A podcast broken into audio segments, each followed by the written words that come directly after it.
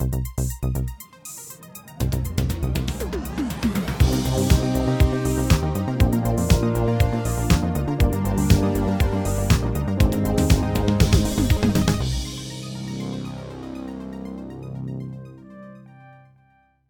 Hallo und herzlich willkommen zu der Episode 193 vom Outcast. Heute mit, oh, wahrscheinlich geht die Folge, ihr wisst es schon, die Folge geht wahrscheinlich etwa 9 Stunden heute, weil wir haben eine vollpackte Folge heute. Einerseits äh, besprechen wir No Time to Die, den neuen James Bond Film, wo, ja, der hat glaube ich auch schon mal so rausgekommen vor einer Zeit. Jetzt ist er da, jetzt haben wir darüber geschwätzt. Ähm, mit unserer üblichen Bond-Group und mit mir. Äh, aber eine nicht übliche Crew heute äh, haben wir dabei, um über das ZFF zu schwätzen. Es ist das 17. Zurich Film Festival ist zu Ende gegangen. Und für das habe ich einerseits mich mitgebracht, zum anderen jemanden, den wir auch kennen, den Chris, haben wir auch schon gehört.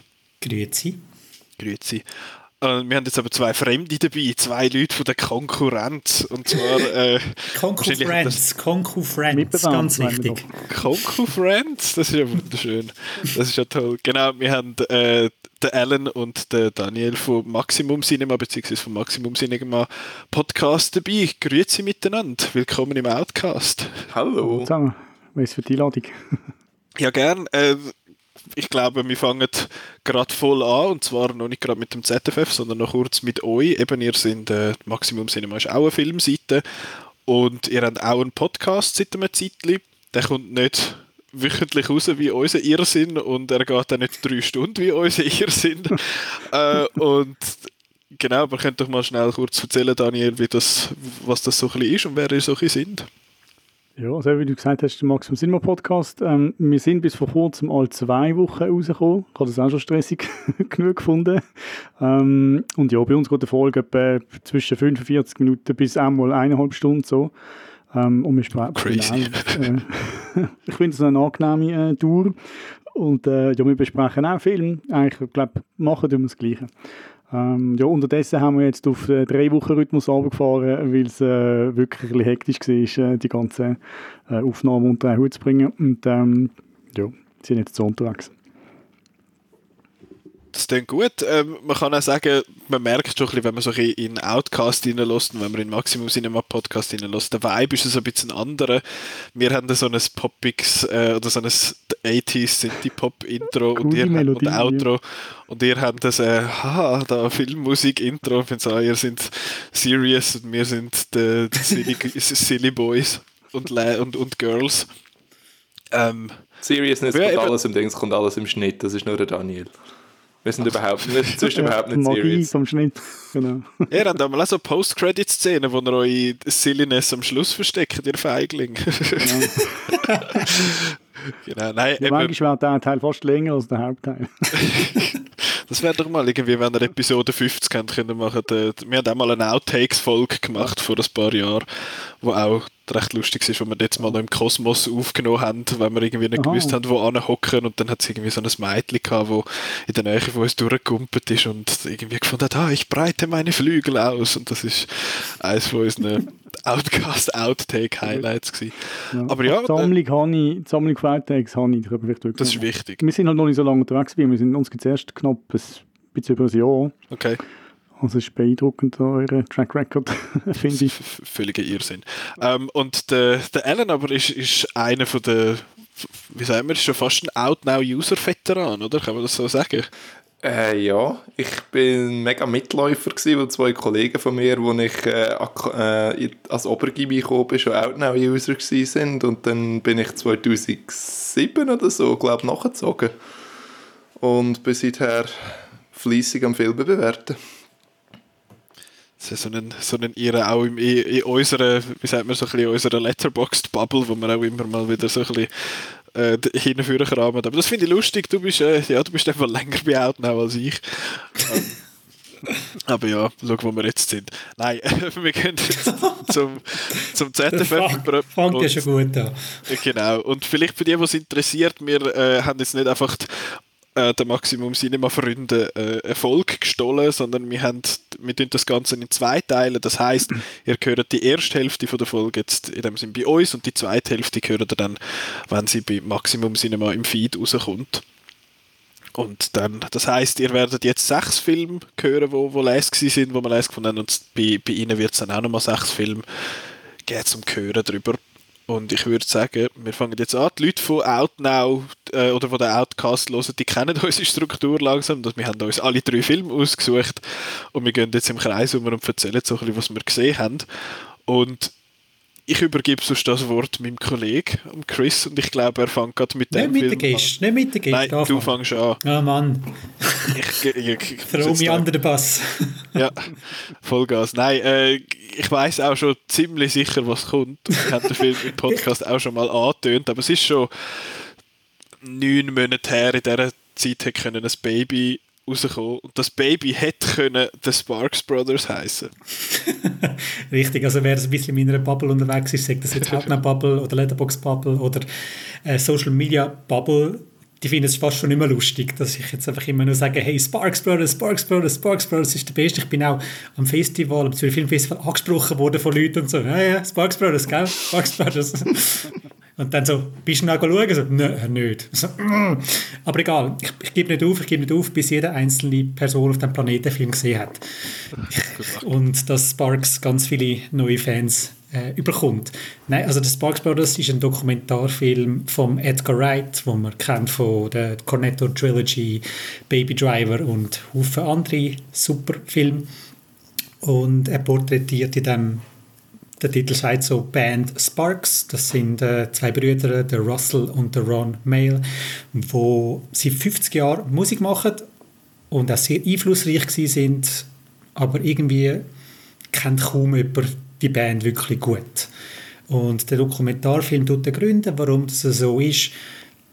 Hauptsächlich kann man sagen, dass sie sich ähm, dass sich, sie sich selber nie wirklich einfach gemacht haben. Also wenn sie irgendein Album rausgegeben haben, das war ein Erfolg, haben sie dann nicht ähm, wieder etwas Ähnliches gemacht, sondern haben sich komplett einmal wieder neu erfinden Das heißt, immer wenn sie Fans gewonnen haben von einem Album und die Fans dann das nächste Album gekauft haben, sind die völlig überfordert gewesen und haben gefunden, das, das ist nicht mehr Sparks, das ist komisch, nein, ich bin jetzt nicht mehr Fan von dem. Und der Film zeigt das wirklich sehr schön. Er geht die 50 Jahre von dieser Bandgeschichte durch und weil es halt Edgar Wright ist, ist es sehr lustig erzählt. Es ist mhm. super geschnitten. Ähm, und halt eben auch die beiden Brüder, der Russell und der Ron Mail, sind so zwei glatte Siechen, dass die 2 Stunden 20, die der Film dauert, überhaupt nicht langweilig sind. Ist, der Film ist ein bisschen auch so meinem Happy Movie von 2021 geworden. 2020 war ja beschissen, 2021 geht es ein bisschen besser, aber jedes Mal, wenn ich dann irgendwie die Musik los von, von den Sparks Brothers, fange ich an grinsen und an lachen und gewisse Tracks erinnern mich an die Doofen, weil es ist einfach wirklich Gaga-Humor, was die da zusammen singen. Und also, hat irgendeiner von jemandem den Sparks Brothers gesehen? Jetzt mal äh, unsere Gäste, Daniel und ähm, Alan gefragt. Äh, ich habe ihn gesehen. Hand, Hand ist aufgegangen beim Alan, das hört man jetzt leider nicht, wie die Hand aufgegangen ist. äh, ja, ich habe ihn gesehen. Ich bin ich habe irgendwie so den ganzen Online-Hype äh, miterlebt und darum bin ich nachher aus allen Wolken gefallen, wo ich äh, am ZFF bin schauen, in einem halbleeren Kino gesessen bin. Äh, und ich so zu, zu meiner Begleitung gesagt, ich habe gemeint, das, das wird voll sein. Und sie so, nein, nein, das ist etwa das, was ich erwartet habe. Also traut euch eine Internet-Bubbles nicht, dass die es, das echte Leben ähm, widerspiegelt. Äh, aber nein, mir hat der Film... In welcher Vorstellung bist du gesessen, zeitlich?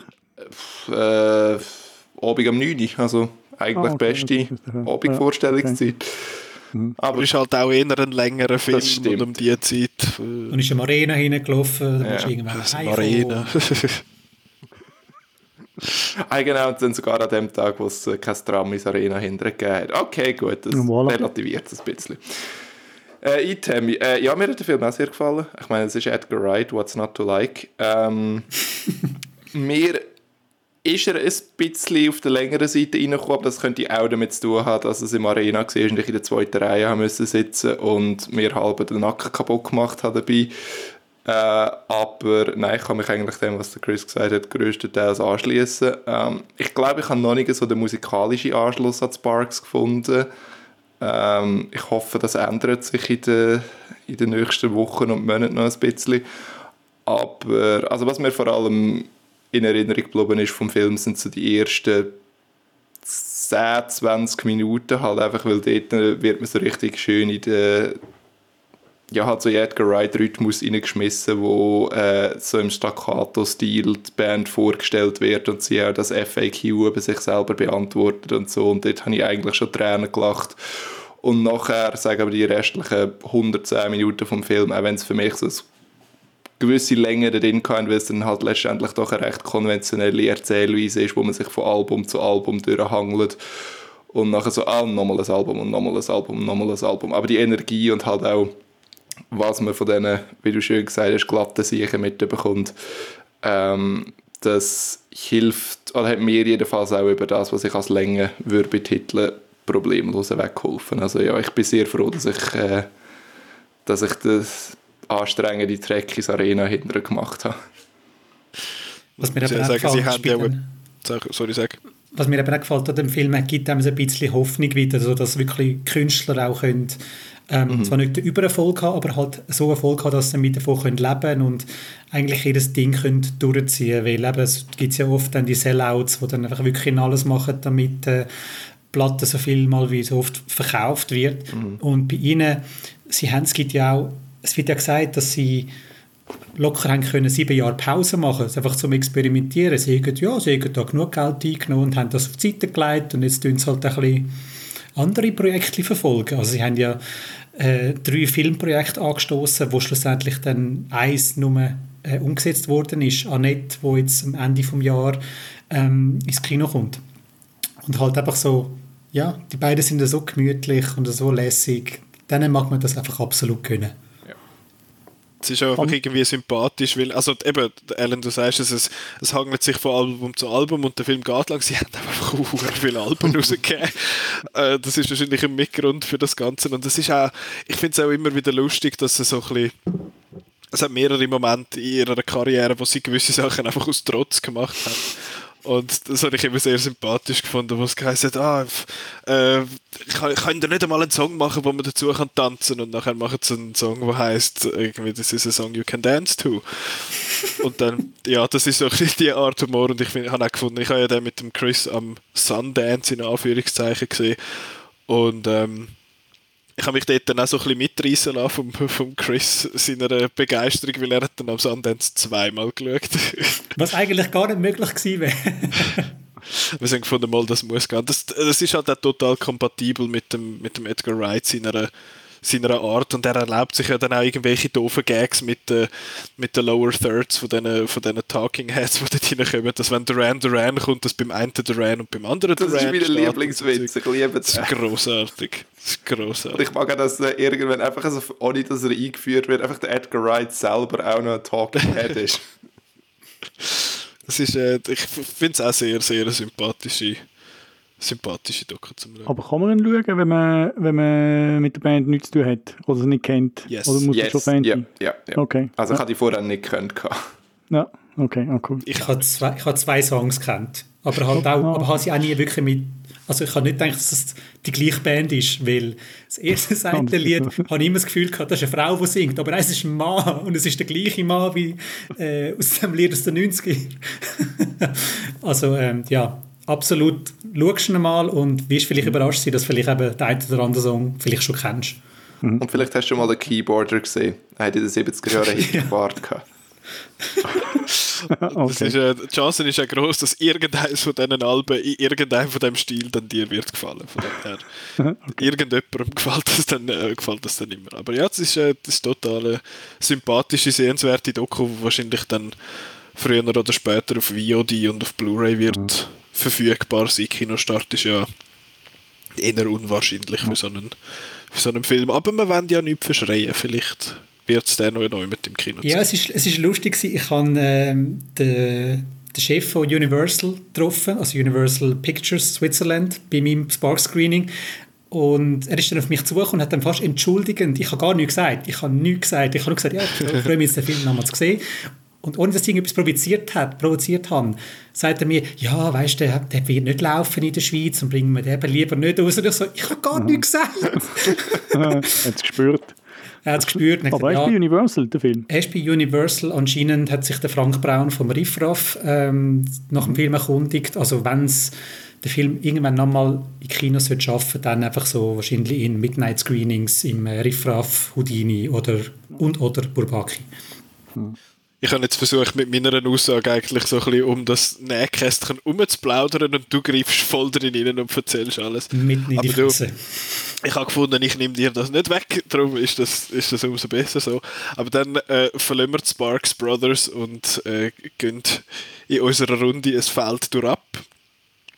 Alan, was ist dein erster Film, wo du uns möchtest erzählen davon? Äh, das ist äh, The French Dispatch. Das äh, ist, wie soll ich sagen, ein bisschen weniger ja, obskur ist das falsche Wort für Sparks Brothers. Aber äh, also das, äh, der kommt ja garantiert ins Kino. Der mhm. ist am 14. oder 21. Oktober demnächst. sehr demnächst. Und äh, es ist ein Film, auf den Wes Anderson-Fans auf der ganzen Welt schon sehr lange darauf warten. Äh, und ich habe mich entsprechend auch vielleicht ein bisschen vom Hype mitreißen, weil ich glaube, mir gefällt er tendenziell besser als den meisten anderen Leuten. Äh, aber ja, äh, es ist Wes Anderson sein äh, erster Film seit äh, Isle of Dogs, wenn es mir recht ist. Und äh, es ist ein Anthologiefilm, äh, so ein bisschen inspiriert vom äh, New Yorker Journalismus vom ja, Mitte 20. Jahrhundert, sagen wir mal, äh, spielt in einer fiktiven französischen Stadt, wo amerikanische Expats für ein äh, Magazin schreiben. Und dann hat man eine Geschichte über einen, äh, über einen Künstler, der im äh, Gefängnis sitzt, eine Geschichte über eine Studentenrebellion und eine Geschichte über ähm, ein sehr spezielles Nacht äh, mit, mit Entführung und allem, was zu einer guten Nacht dazugehört. äh, und ja, ich, äh, wie gesagt, ich habe mich sehr auf den Film gefreut. Äh, ich habe nicht so recht gewusst, was ich soll erwarten halt außer die üblichen grossartigen Wes Anderson Visuals, weil eben ist halt eine Anthologie und aus dem Trailer ist man nicht, oder bin ich jedenfalls nicht so 100% schlau geworden, was, ich, eben, was zu erwarten ist. Und was ich dann bekommen habe, ist einerseits wahrscheinlich der visuell und formal beeindruckendste Film von Wes Anderson bisher. Und erzählerisch ist er also nein, ist er noch überwältigender als der Grand Budapest Hotel. Es sagen alle, ja, French Dispatch sei so äh, inhaltlich überhaupt nicht nachvollziehbar, aber ich finde ich ich find den Namen auch, ja, der Grand Budapest Hotel habe ich bisher irgendwie sechs Mal gesehen und ich könnte immer noch nicht genau sagen, was der Plot von dem Film ist. Ähm, und darum hat mich das jetzt bei French Dispatch anders als andere Leute auch nicht so wirklich gestört, sondern was mir besonders aufgefallen ist, ist halt, wie das Wes Anderson die nostalgische Melancholie, wo man wo in Grand Budapest Hotel schon oben ist, noch vertieft und das dann in Zusammenhang bringt mit dem ja, wir sind alle von Online-Magazinen da, vom sterbenden Printjournalismus.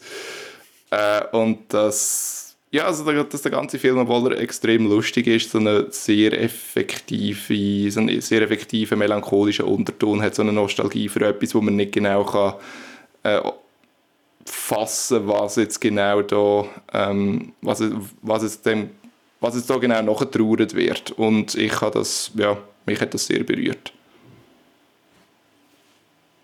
Ich bin jetzt gar nicht sicher. Ich glaube, der einzige sonst aus der Runde, den er auch gesehen hat, ist der Chris, oder? Ja, also ich gesehen. Oh, du hast nicht gesehen, umso ja. besser.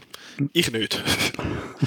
ich, ich gehe bei den Festivals einmal ein bisschen, also am ZFF vor allem so vor, dass die Filme, die in zwei Wochen rauskommen, für die muss ich jetzt nicht ein Scala-Premiere-Ticket für 35 Stutz posten, sondern schauen dann, wenn er äh, regulär im Kino läuft und versuche dann so ein bisschen das Zeug zu entdecken, wo, wo irgendwie nicht unbedingt überhaupt ins Kino kommt oder geschweige denn überhaupt irgendwie verfügbar wird sein. Mhm. Ähm, ist eigentlich aber auch meine, Presse, ist eigentlich meine Pressevorführung. Ja, eben, ist ja, Pressevisionierung. Pressevorführung, ja. Aber wo auch ein Full House war. Ich habe glaube schon lange so viele Stunden in einem, Kino gesehen wie bei diesem Screening. ja, Daniel, was hast du gefunden zum Film? Ähm, ja, mir hat eigentlich gefallen, aber ich bin auch ein bisschen, also enttäuscht ist vielleicht das falsche Wort, aber als eines bin ich auch, ich, ich habe auch den Hype gehabt und ich finde äh, den Wes Anderson cool und ich finde seine Filme lässig, die gefallen mir auch immer.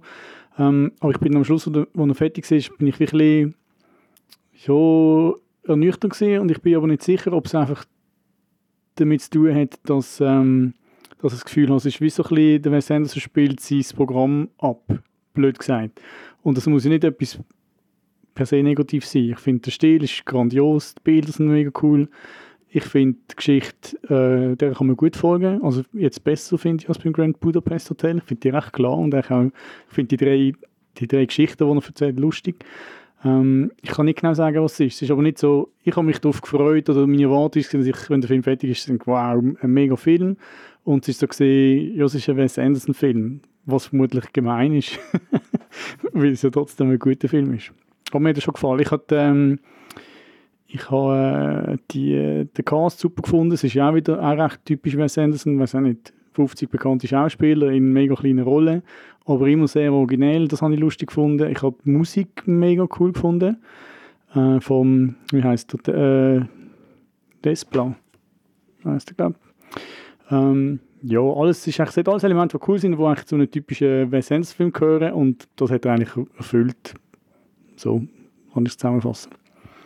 Wir haben es ja vorher von den, den trotzigen Sparks-Brüdern gehabt. Und der Film jetzt von Wes Anderson ist auch ein bisschen trotzig reingekommen, weil eben Anderson seinen Stil oft kopiert, oft auch parodiert und eben, ja, macht immer das Gleiche. Und jetzt hat er irgendwie aus allen Rohren geschossen. Also jetzt wirklich so, jetzt erst recht, jetzt spinne ich völlig, sozusagen, jetzt äh, blende ich selbst noch im rechten Obenecken Untertitel ein und äh, ist egal, wenn jetzt eine Einstellung schwarz-weiß ist und die andere wieder farbig und also wirklich hat aus allen Rohren geschossen. Von, von vieles fast ein bisschen auch ein bisschen Trotzreaktion. Der Film kann aber auch überfordern. Ich weiß nicht, wie ist, wie ist es euch gegangen? Weil am ähm, Filmfestival, wo ich den Film gesehen habe, haben sie irgendwo müssen die französischen Untertitel und noch englische Untertitel unterbringen. Wie mhm. ist es bei euch gewesen? Weil es, es, es hat ja auch Text im Bild innen selber. Mhm. Ja. Ich glaube, es hat nur deutsche Untertitel gehabt, oder? Ich glaube, aber sie sind schon ein bisschen verteilt auf, dem, auf der Leinwand. ja. Stimmt, ist mir auch mal aufgefallen. Also ich glaube, sie, ja, sie haben sie entweder so in der Mitte, also sehr, sehr selten in der Mitte, aber sonst halt einfach je nachdem, wo der Text auf der Leinwand ist, oben oder unten. Aber eben das, glaube ich, mhm. nur Deutsche sind äh, und es eher ein englischsprachiger Film ist und der Film muss ja nur, muss ja nur für Leute, die Englisch können, äh, verständlich sein. Also von dort her ist es glaube gegangen. Und das Französisch ist ja eh auf dem, auf der, also auf dem Bild sowieso auf Englisch untertitelt. Ja. Wenn man es mitbekommt. Ja. Was ich habe mehr gefunden Überfordern, und ich habe das auch gehört von anderen, die gesehen haben, ähm, dass man, dass man kann überfordert sein kann. Also man muss recht dranbleiben, finde ich, weil es so intensiv ist. Klar, Bilder sowieso, was alles passiert auf der Leinwand. Und auch äh, die Geschichtsfolge, finde ich, du musst, also kannst nicht zurücklehnen und genießen, finde ich. Es ist wirklich, du musst, so, du musst recht dranbleiben. Und das habe ich mit der Zeit auch ein bisschen anstrengend gefunden, vielleicht fast, schade, weil also ich, mir gefällt besonders visuelle und dann bist du wirklich von dem weg, wirst ein bisschen weggerissen durch das dichte Erzählen, habe ich das Gefühl gehabt. Und habe ich auch von anderen gehört, die, die gesehen haben, die das wirklich anstrengend gefunden haben. Aber ist jetzt bei dem nicht auch so ein bisschen die Gefahr, ich, ich habe das Gefühl, der Wes Anderson läuft so ein bisschen Gefahr, dort reinzulaufen, dass er fast so, dass er bald in die Selbstparodie reingeht. Mhm. Ich meine, wir machen uns lustig darüber, dass der Tarantino quasi ja, eben, wenn, wenn man gewisse von seinen neuen Filmen anschaut, jetzt Hateful Eight oder so, dann ist das so ein bisschen fast in die Selbstparodie gegangen. Mit dem Christopher Nolan ist es genau das Gleiche. Und der Wes Anderson findet einfach jetzt so ein bisschen, ich habe jetzt meine Symmetrie und ich gebe die nie mehr auf und drehe sie jetzt einfach auf 11 auf das Ganze. Mhm. Und es tönt da so ein bisschen so eben das Trotzige, wo du, wo du sagst, Chris, eben, dass er da so ein bisschen ganz leid gewisse so Sachen macht schafft er da dem Fall die Balance zwischen oder, oder schafft er die Gratwanderung genau zwischen die Leute zu nerven, die so etwas könnten nervig finden und die quasi zu erfreuen oder zu entzücken, die das cool finden oder ist eben genau der Punkt, dass er die nervt, was soll nerven? Ich glaube, es ist ihm recht egal. Ja. Also, Gut, ja. also der, macht einfach, der macht einfach seine Filme und ist happy damit und dem soll da niemand reinreden und Stars stehen ja weiter in Schlange bei ihm, seine Filme machen Tonnen Geld. Wieso etwas ändern? Der lädt ja auch immer einfach seine Freunde nicht zum Film machen. Ich so, komm, ja. wir machen jetzt einen Film, Tilda, Bill, haben der Zeit, wie sieht es aus? Aber das, was der Daniel gesagt hat, finde ich eben ganz interessant, dass der Film kann, eben, weil er so viel los ist, weil der Film mhm. schon hyperaktiv ist mhm. und da halt einfach aus äh, drei 30-Minuten-Segment besteht, dass dich halt schlecht etwas kannst heben, weil entweder bist du am Entdecken oder versuchst den Dialog irgendwie zu folgen. Und ähm, ich hätte gerne das gespürt, was der Alan gespürt hat, mit dieser Melancholie. Aber für mich ist das, das dann halt einfach zu hyperaktiv und zu wild und dass ich mich hätte können zurücknehmen und dass die Melancholie wirklich hätte können einsaugen. Am Schluss dann natürlich etwas anderes mit dem Bill Murray und so, aber während dem Schauen ist mir alles ein bisschen zektisch gewesen. Ich bin jetzt zwar am Weffeln, aber mir hat der Film auch sehr, sehr gut gefallen und ich mhm. finde, Wes Anderson soll seine Filme weiterhin so machen, wie er will. Mhm. Ja, das ist doch gut. Ich bin gespannt, weil äh, ja, ich, es nimmt mich jetzt sehr wunder, wie dann der auf mich wirkt, jetzt nach all diesen Aussagen von wegen Hektik und trotz Reaktionen und so. Der hat 21. Oktober, kommt ins Kino, also demnächst. Ja. Genau, das heißt, wir werden den bald im Podcast das dritte Mal besprechen. Nein, mal schauen, wir das vielleicht noch machen. Who knows. Ähm, aber dann gehen wir weiter. Daniel, was ist dein erster Film? Ähm, ich habe mal mich für Klammer entschieden. Also Klammer Chasing the Line. Äh, ist äh, bei der Gala-Premiere gelaufen. Ähm, der Film erzählt die Geschichte vom, also damals noch, das war in den 70er Jahren, junge österreichischer Skifahrer Franz Klammer ähm, Skifahrer ist fast ein bisschen untertrieben, er war so ein Erfolgsheld damals ähm, und hat sich jahrelang einen Zweikampf eigentlich äh, geboten mit unserem Bernhard Russi. und äh, der Film erzählt eigentlich Geschichte von ihm, aber recht spezifisch oder verdichtet auf, auf seine Teilnahme an den Olympischen Spielen äh, 1976 in Innsbruck, wo er dann eigentlich schlussendlich sein, äh, zur Legende, glaube zur Ultimativen geworden ist. Ich glaube, kein Spoiler. Ähm, ja, und der Film erzählt. Wow. Ja, ja, zum Schluss raus. Ich habe keine Ahnung vom Skifahren. Das ist so. Ah. ja, das ist, das ist eben das Coole. Also, auf das komme ich nachher noch. Ähm, ja, und der, der Film erzählt natürlich aus einer sportlichen Geschichte, finde ich. Also, oder man sieht hinter die Kulissen, man sieht, wie, wie so Team, Teamdynamik ist. die 70er Jahre sind cool dargestellt. Ähm, aber gleichzeitig tut er auch. Ähm, äh, und das hat mir sehr gefallen, hat er sehr eine starke Liebesgeschichte drin es grenzt sehr an Kitsch äh, am Schluss. Aber das Coole ist eben, weil also die Geschichte ist wahr und äh, der Franz Klammer ist immer noch mit der Eva Klammer verheiratet, auch heute noch. Und ähm, irgendwie hat der Film, glaube ich, wegen dem auch sehr auf mich gewirkt, weil, also die sind auch zusammen dort gewesen und ich habe das mega schön gefunden, weil ja, es ist nicht nur, ich bin, also mich interessiert mich nicht für Skifahren, ich habe den Franz Klammer nicht kennt. ähm, ich bin auch aus einem anderen Grund in diesem Film gelandet und ja, irgendwie hat er mir, mir gefallen. Ich habe wegen dieser Liebesgeschichte, muss ich sagen, dass es nicht nur so Sport ist. Und was ich einmal faszinierend finde, ist, dass ein Film, ähm, es gibt ja so Sportfilme, wo das Ende, also ja, das Resultat ist klar, man weiß, was passiert. Ähm, aber der Film schafft es trotzdem, über seine Laufzeit so eine, eine Spannung aufzubauen und dann vor allem das, ähm, das letzte Rennen, das finde ich mega cool inszeniert, also sehr intensiv und es ist also unheimlich spannend. Auch fast, es geht immer so ein bisschen knapp und übertrieben. Ähm, aber ja, das hat mir gefallen, mir bewegt. Ich habe, es ist ein Film, der beim Publikum sehr gut angekommen ist. Ähm, ja, das ist so ein bisschen, ich habe es noch einen coolen Film gefunden. Und ich bin wie positiv überrascht gewesen, wie mich das Thema nicht, äh, nicht besonders interessiert mich kommt jetzt an dieser Stelle, wenn du das so erzählst, der Film Rush in Sinn. Ja. Wo auch ein Film ist, ich finde, der Rennauto ist mir doch gleich, aber hat mich gleich gepackt, so ein bisschen von der, von der Handlung. Wirst du auch so ein bisschen einen Vergleich ziehen zu dem? Voll. Ich meine, es gibt tausend, also fast jenste so Rennfilme sind eigentlich, die sind immer gleich aufgebaut und der Klammer ist auch so aufgebaut. Der hat wirklich, ja, man muss das, also das muss einem ein bisschen gefallen, das ist schon so. Ähm, aber ich jetzt, also mir ist eben der Liebesteil ist sehr dick aufgetragen und das habe ich ja, äh, erfrischend gefunden, wenn man so will sagen. Also es ist aber schon, es ist nicht nur einfach, ähm, also klar, es ist eine Liebesgeschichte, aber es zeigt auch jetzt in seinem spezifischen Fall, ähm, man sieht schon auch, wie, der, wie er isoliert war. Ich meine, der hat einen Monsterdruck gehabt an den Olympischen Spielen. Ganz Österreich hat, äh, hat äh, darauf gezählt, dass er jetzt dort äh, das, das, das Rennen gewinnt. Und er ist also eben riesen Druck, ähm, er ist isoliert gewesen dort, ein bisschen allein, eben, seine Freundin damals hat, ist nicht mitgereist und es zeigt auch, wie, wie wichtig das sie für ihn war. Ähm, was ich nicht ein unrealistisches Szenario finde, äh, zeigt so ein bisschen, wie die Sportlerleben auch sind. Und ein anderer Aspekt, den ich cool finde, äh, du siehst auch so ein bisschen, also nebst Hinterkulissen mit dem Team, was eine andere so Side-Story ist, ist so ein bisschen der Sponsoring-Bereich. Das interessiert mich halt, weil ich das Berufliche immer ein bisschen damit zu tun habe. Ähm, oder so die, äh, die Geschichte von, dem, von seinem Skisponsor, Materialsponsor oder die unterschiedlichen Materialsponsoren, die die, die, die Skifahrer hatten und was für Konflikte daraus äh, entstehen. Und es ist auch immer, ähm, er hat auch einen coolen Humor, das finde ich auch noch, äh, auch gefallen. Es hat immer wieder lustige Szenen, wo also in die 70er ein bisschen, äh, auf den Arm genommen werden und auch der ganze Ski-Zirkus. Äh, also, ich habe cool, mir hat gefallen. Ich weiß jetzt gar nicht, hat jemand anders aus der Runde noch gesehen? ist nicht auf der, oberst auf der Liste gestanden.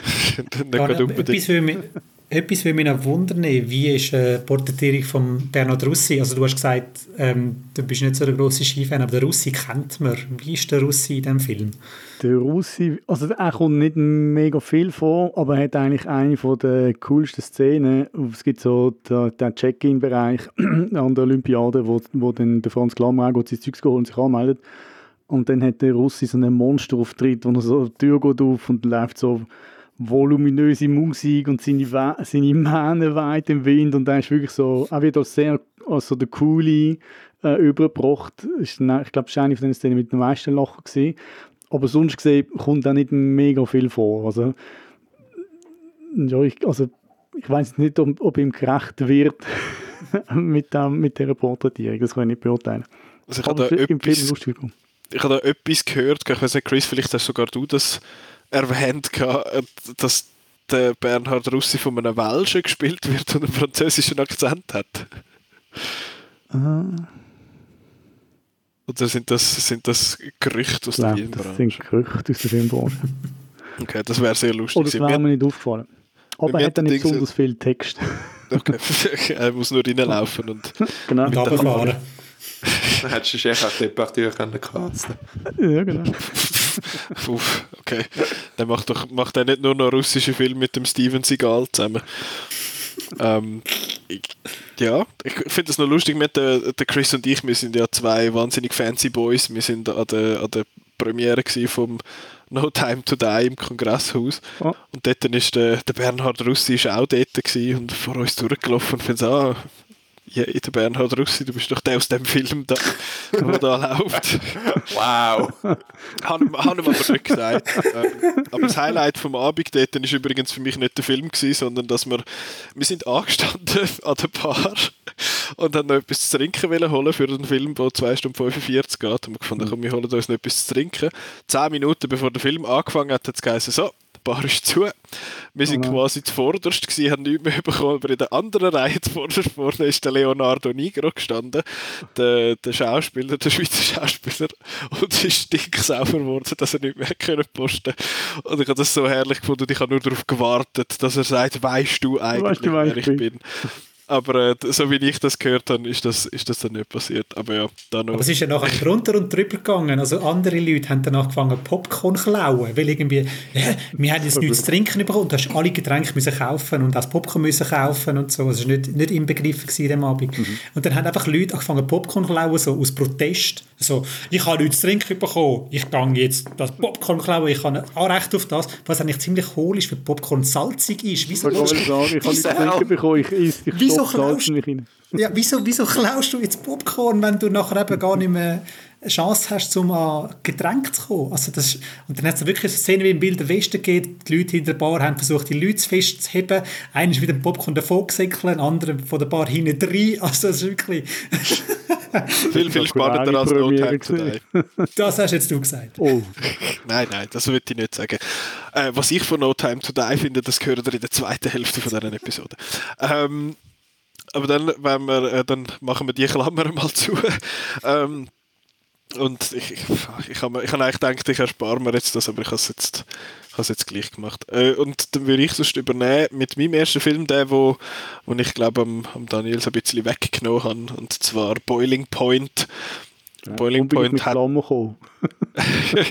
war dein, dein, dein Austausch. Gewesen. Genau, aber jetzt können wir ja über den schwätzen. Das ist, äh, zum einen ist das der zweitbestbewertetste Film auf dem Out Now Jury Grid gewesen, den wir ja seit einem, seit einem Zeitchen machen. Der hat dort äh, im Durchschnitt ein 5 von 6 bekommen. Es sind zwar nur vier Bewertungen gewesen von, glaube 8, aber das soll trotzdem gelten, das lassen wir jetzt so stehen. Und das ist so einem Film, wo man denkt, so, ja, oh, schon wieder ein Film über eine Küche und schon wieder ein Film über das Kochen, das haben wir jetzt doch auch schon tausendmal gesehen. Was der Film halt macht, ist zum einen erzählt er einen Abend, in dem Sinn in, einer, in so einer Küche, in einem, in einem One-Take, also es ist effektiv ein, ein One-Take, nicht ein beschissenes One-Take. Und zum anderen geht es nicht unbedingt darum, dass du denkst, ah ja, jetzt tun wir noch da das Filet ein schön anrichten und so, sondern es ist einfach der, der stressige Alltag von, der, von einer Küche zusammen mit, also von einem Restaurant in dem Sinne, was dort so ein bisschen läuft. Und angeführt wird das Ganze vom, vom Chefkoch, äh, gespielt von Stephen Graham was ich ganz, ganz toll gefunden habe in dem Film. Nicht nur wegen seinem Scouse-Accent, der sowieso total sympathisch ist, wo halt dann immer so, hey, komm hier, Lad und so. Das ist dann schon, es hat einfach noch ein bisschen mehr Charme gegeben. Aber es, es zeigt eben die, die, die Hektik in so einer Küche sehr gut und das kann ich beweisen, indem dass ich den Film mit dem Koch geschaut habe. Und äh, es hat eine Szene in dem Film, wo der Chef des Service zu so zu so Influencer angeht und die sagen, oh ja, können wir nicht einfach äh, so ein bisschen Steak and Chips haben, come on. Und sie finden, ja, mal, ja, klar, kein Problem. Und geht dann halt zurück in die Küche und der Chef sagt, wir haben kein fucking Steak, Mann. Was ist mit dir? Wir haben das Fleisch auf die Seite und es wird hure hässig. Und ich habe nur so zu meinem Kollegen übergeschillt und man hat wirklich gesehen, wie er so mit den Füßen dort guckt und so, oh, ich glaube, richtige, richtige Flashbacks gehabt.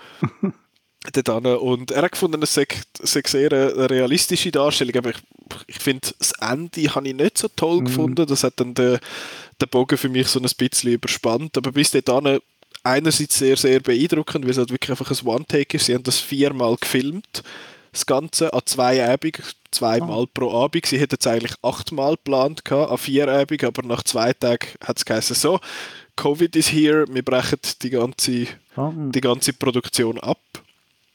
Und sie haben dann effektiv das dritte Take genommen, wo, äh, wo, jetzt, wo wir jetzt da sehen, effektiv. Und es hat eben, wie gesagt, keine Tricksereien oder irgendetwas. Es hat ein paar Szenen, wo man merkt, okay, da läuft jetzt einer zu der Küche aus und geht den, den, den Abfall rausbringen und so. Und dort weißt du, uh, jetzt passiert wahrscheinlich da hinter den Kulissen irgendetwas, jetzt müssen sie da das Zeug umstellen. Mhm. Aber es ist sehr, sehr clever maskiert. Sehr beeindruckend, ja. mhm. Das Ganze. Und ich habe ihn wirklich auch sehr intens gefunden, weil er halt sehr wenig äh, Raum zum Verschnaufen lässt. Eben, es gibt so ein paar Szenen zum Verschnaufen, wo jemand mhm. anguckt, Abfall entsorgen. Aber sonst dazwischen ist es einfach, das folgt einfach ständig den Leuten. Also da bei der Service und der, der Gast ist am Motzen, es geht zurück. Ah, in der Küche der, der am Abwaschen ist, ist im faulen Siech und die an der Bar, dort sind irgendwie am Servietten falten, anstatt am, am Bestellungen aufnehmen und so. Und das hat mir alles super gut gefallen, aber wie gesagt, ich finde das Ende ist ein bisschen too much und was mir auch nicht so gefallen hat, es hat so es hat so ein Setup in dem Film, wo dermaßen offensichtlich ist, dass dort irgendwann mal noch irgendetwas wird passieren. Es ist so ein bisschen Chekhovs Peanut. Ähm, ja, das, das habe ich gefunden, okay, das ist jetzt ein bisschen gar vorhersehbar. Aber trotzdem sehr, sehr ein, ein beeindruckender, cooler Film, wo ich hoffe, dass der noch bei uns wird irgendwie dann zu sehen sein. Und ich weiss, der Chris und der Daniel haben den auch gesehen. Ellen, du hast ihn glaube ich nicht gesehen, gell? Dann Daniel, was hast du gefunden zu dem? Ich habe ihn auch super gefunden. Ich also, denen, sorry, ist eigentlich eine blöde Frage. Du hättest schnell auf der Liste gehabt, aber genau. ja. Nein, ich habe ihn auch super gefunden. Das ist eigentlich, mm, ich würde sagen, mein Highlight vom ZFF von den paar Filmen, die ich gesehen habe. Ähm, was mir eben gefällt im Film ist, dass du hast jetzt nicht, nicht erwähnt, was eben zusätzlich zu dem zu dieser Hektik und zum Pressure von, von der Küche, wo ja per se wirklich schon das Umfeld ist, dazu kommt, ist, dass eben der, der, der also die Figur vom, vom äh, also der Hauptdarsteller, Chefkoch, äh, der hat in seinem Privatleben auch noch äh, mega Hektik. Also der, mhm. der hat Druck irgendwie, ist gerade, weiß nicht, frisch geschieden, äh, verpennt immer seinem Sohn anzulüten, also hat extremen äh, privaten Stress und das kommt noch on top zu dieser Küchensituation und das finde ich ist mega cool äh, gemacht. Das ist wie nochmal äh, der macht dann die zusätzliche Hektik und der Pressure, wo, wo du mega gut spürst bei ihm, bei seiner äh, Figur. Mhm. Ähm, ja. Was mir auch noch gefallen hat, ist so die ähm, Dynamik zwischen den zwei, also zwischen der, ihn, der, der Chefkoch und sie, weiß nicht, im Küche sagen wir es nicht Sidekick, das ist irgend so ein Sous-Chef in äh, ist es und irgendwie, das finde ich ein mega cooles Team und das kommt auch super über, wie die, wie die miteinander funktionieren. Ähm, also es gibt einen Konflikt zwischen ihnen, sehr, sehr emotional auch teilweise. Ähm, das hat mir auch sehr gefallen. Und ich habe die Location mega schön gefunden. Es ist nicht nur, ich finde es noch schwierig, eben, wenn du sagst, du machst einen One-Take, es spielt die ganze Zeit in dieser Küche oder in diesem Restaurant. Und es ist so ein, also es ist ein Edelrestaurant. Äh, es spielt an Weihnachten, glaube ich, an Weihnachtsoben oder um Weihnachten. Mhm. Ähm, und ich habe das Setting auch sehr schön gefunden. Also es ist angenehm, die, ich weiß gar nicht, wie lange der Film geht, äh, glaube 90 Minuten. 90 Minuten. Ähm, die 90 Minuten kann man locker da drin verbringen. Das hat mir sehr, äh, ja, mir hat auch gefallen. Also es ist ein echtes Restaurant, wo, ja. wo fiktiv besetzt ist. Der Stephen Graham schafft dort nicht wirklich als Chef. Was? ja. Preposterous. Nein, es ist, äh, ja, es ist, es ist ein echtes Restaurant, wo man kann theoretisch angehen kann. Und ich mhm. noch, es ist so ein bisschen fies gewesen, weil es zeigt, ah, das Restaurant und das Restaurantleben und so. Und nachher hat man anderthalb Jahre fast nicht die Restaurants können, wo sie dann den Film gemacht haben. Das ist ein bisschen, ein bisschen ein mean Turn of Events gewesen. Aber Chris, du hast ihn auch gesehen. Ich habe ihn auch gesehen. Ich kann gar nicht mehr viel hinzufügen. Einfach noch, dass ähm, die Location in dem Restaurant ist halt, spielt am Abend. Das heißt, es ist auch dunkel von außen und auch drinnen mhm. ist das Licht dimmt. Und halt das mit der Kombination mit dem Kino, wo ja auch sehr dimmt ist und so und die Leute hocken zusammen und ich weiß nicht, haben die denn zufälligerweise auch im Corso 2 gesehen? Ja, in der zweiten Reihe so links auf ja. Ich habe im, nein, ich habe im Kosmos gesehen, aber auch in der zweiten Reihe. das hat noch zusätzlich zur Hektik beigetragen. Ja, also im Corso 2 habe ich irgendwie, eben, bin ich dann auch irgendwie bisschen, habe mich wie gefangen gefühlt, bin irgendwie in dieser, dieser Welt drin gewesen, weil das Corso 2 ist eher eng gestuhlt für Leute, die grösser als 1,80 sind und ähm, ich, ich wollte gerade sagen, ich habe eine Panikattacke, Panikattacke zwischendrin bekommen, aber es ist ja gleich so ein bisschen, dass ich bin on the edge gewesen während der ganzen Zeit, irgendwie so, ich bin da gefangen in dem, in dem Restaurant und ich komme da nicht weg von meinem Stuhl und ich, ich bin hilflos ausgeliefert dieser Situation. Und das hat es für mich dann eben auch sehr interessant gemacht. Und ich weiß gar nicht, was ich so schnell jetzt da sagen Ihr habt alles wunderbar abdeckt, was zu dem Film eigentlich zu sagen gibt. Mhm. Noch zwei kleine Sachen. Zum einen, ich habe es jetzt schon mal gesagt, ich, dass ich das Ende nicht so toll gefunden habe, was mein Kollege noch gesagt hat, was ich sehr interessant finde, ist, dass es eben in der Küche ist, es Hektik und man schreit sich an, man fickt sich an die ganze Zeit und man schießt sich zusammen und so. Aber am Schluss hockt man immer zusammen, wenn fertig ist, hockt man ein paar trinkt eins miteinander, high-fived und nachher geht man heim. Mhm. Und ja, es ist jetzt ein kleiner Spoiler, der Film endet nicht so. und das habe ich, ja, das wäre eigentlich noch schön gewesen. Ähm, andererseits ja, möchte ich noch... Ja, sag, sorry. ja, sag noch.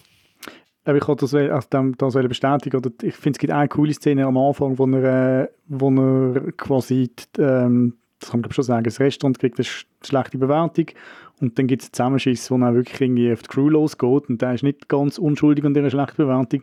Und es ist so, das finde ich mega schön und so, eben, er schießt die zusammen, aber nachher geht er sich auch entschuldigen und versucht wieder den Teamspirit anzubringen und das funktioniert dann. Ich finde, also die ganze Küche-Crew ist sehr ähm, überzeugend dargestellt oder also es ist ein cooles Team, finde ich, aber trotz allen Konflikten. Mhm. Also finde ich so voll, wie du sagst. Ja. Und äh, zum anderen möchte ich noch eine Art, wie sagt man, ein Complementary Piece empfehlen. Nicht ein Film, sondern ein Hörbuch, beziehungsweise ein Buch, wenn man möchte lesen, dann kann man das machen. Und zwar äh, am Anthony Bourdain sein Buch Geständnisse eines Küchenchefs. Ah. Das gibt es gratis zum Hören auf Spotify, wenn man Spotify hat. Und sonst kann man eben ein Buch kaufen. Es ist äh, nicht mega lang, ich bin noch nicht ganz fertig damit, aber es ist sehr, sehr interessant, weil eben einerseits erzählt er auch so ein bisschen vom Küchenalltag und wie hektisch dass das zu und her geht. Natürlich ein bisschen überspitzt, weil es ist schlussendlich dann doch auch ein, äh, ein, ein Unterhaltungsbuch aber sehr interessant halt zusammengefasst, eben wie man miteinander umgeht und wie das so ein bisschen läuft in diesen, in diesen grossen Küchen.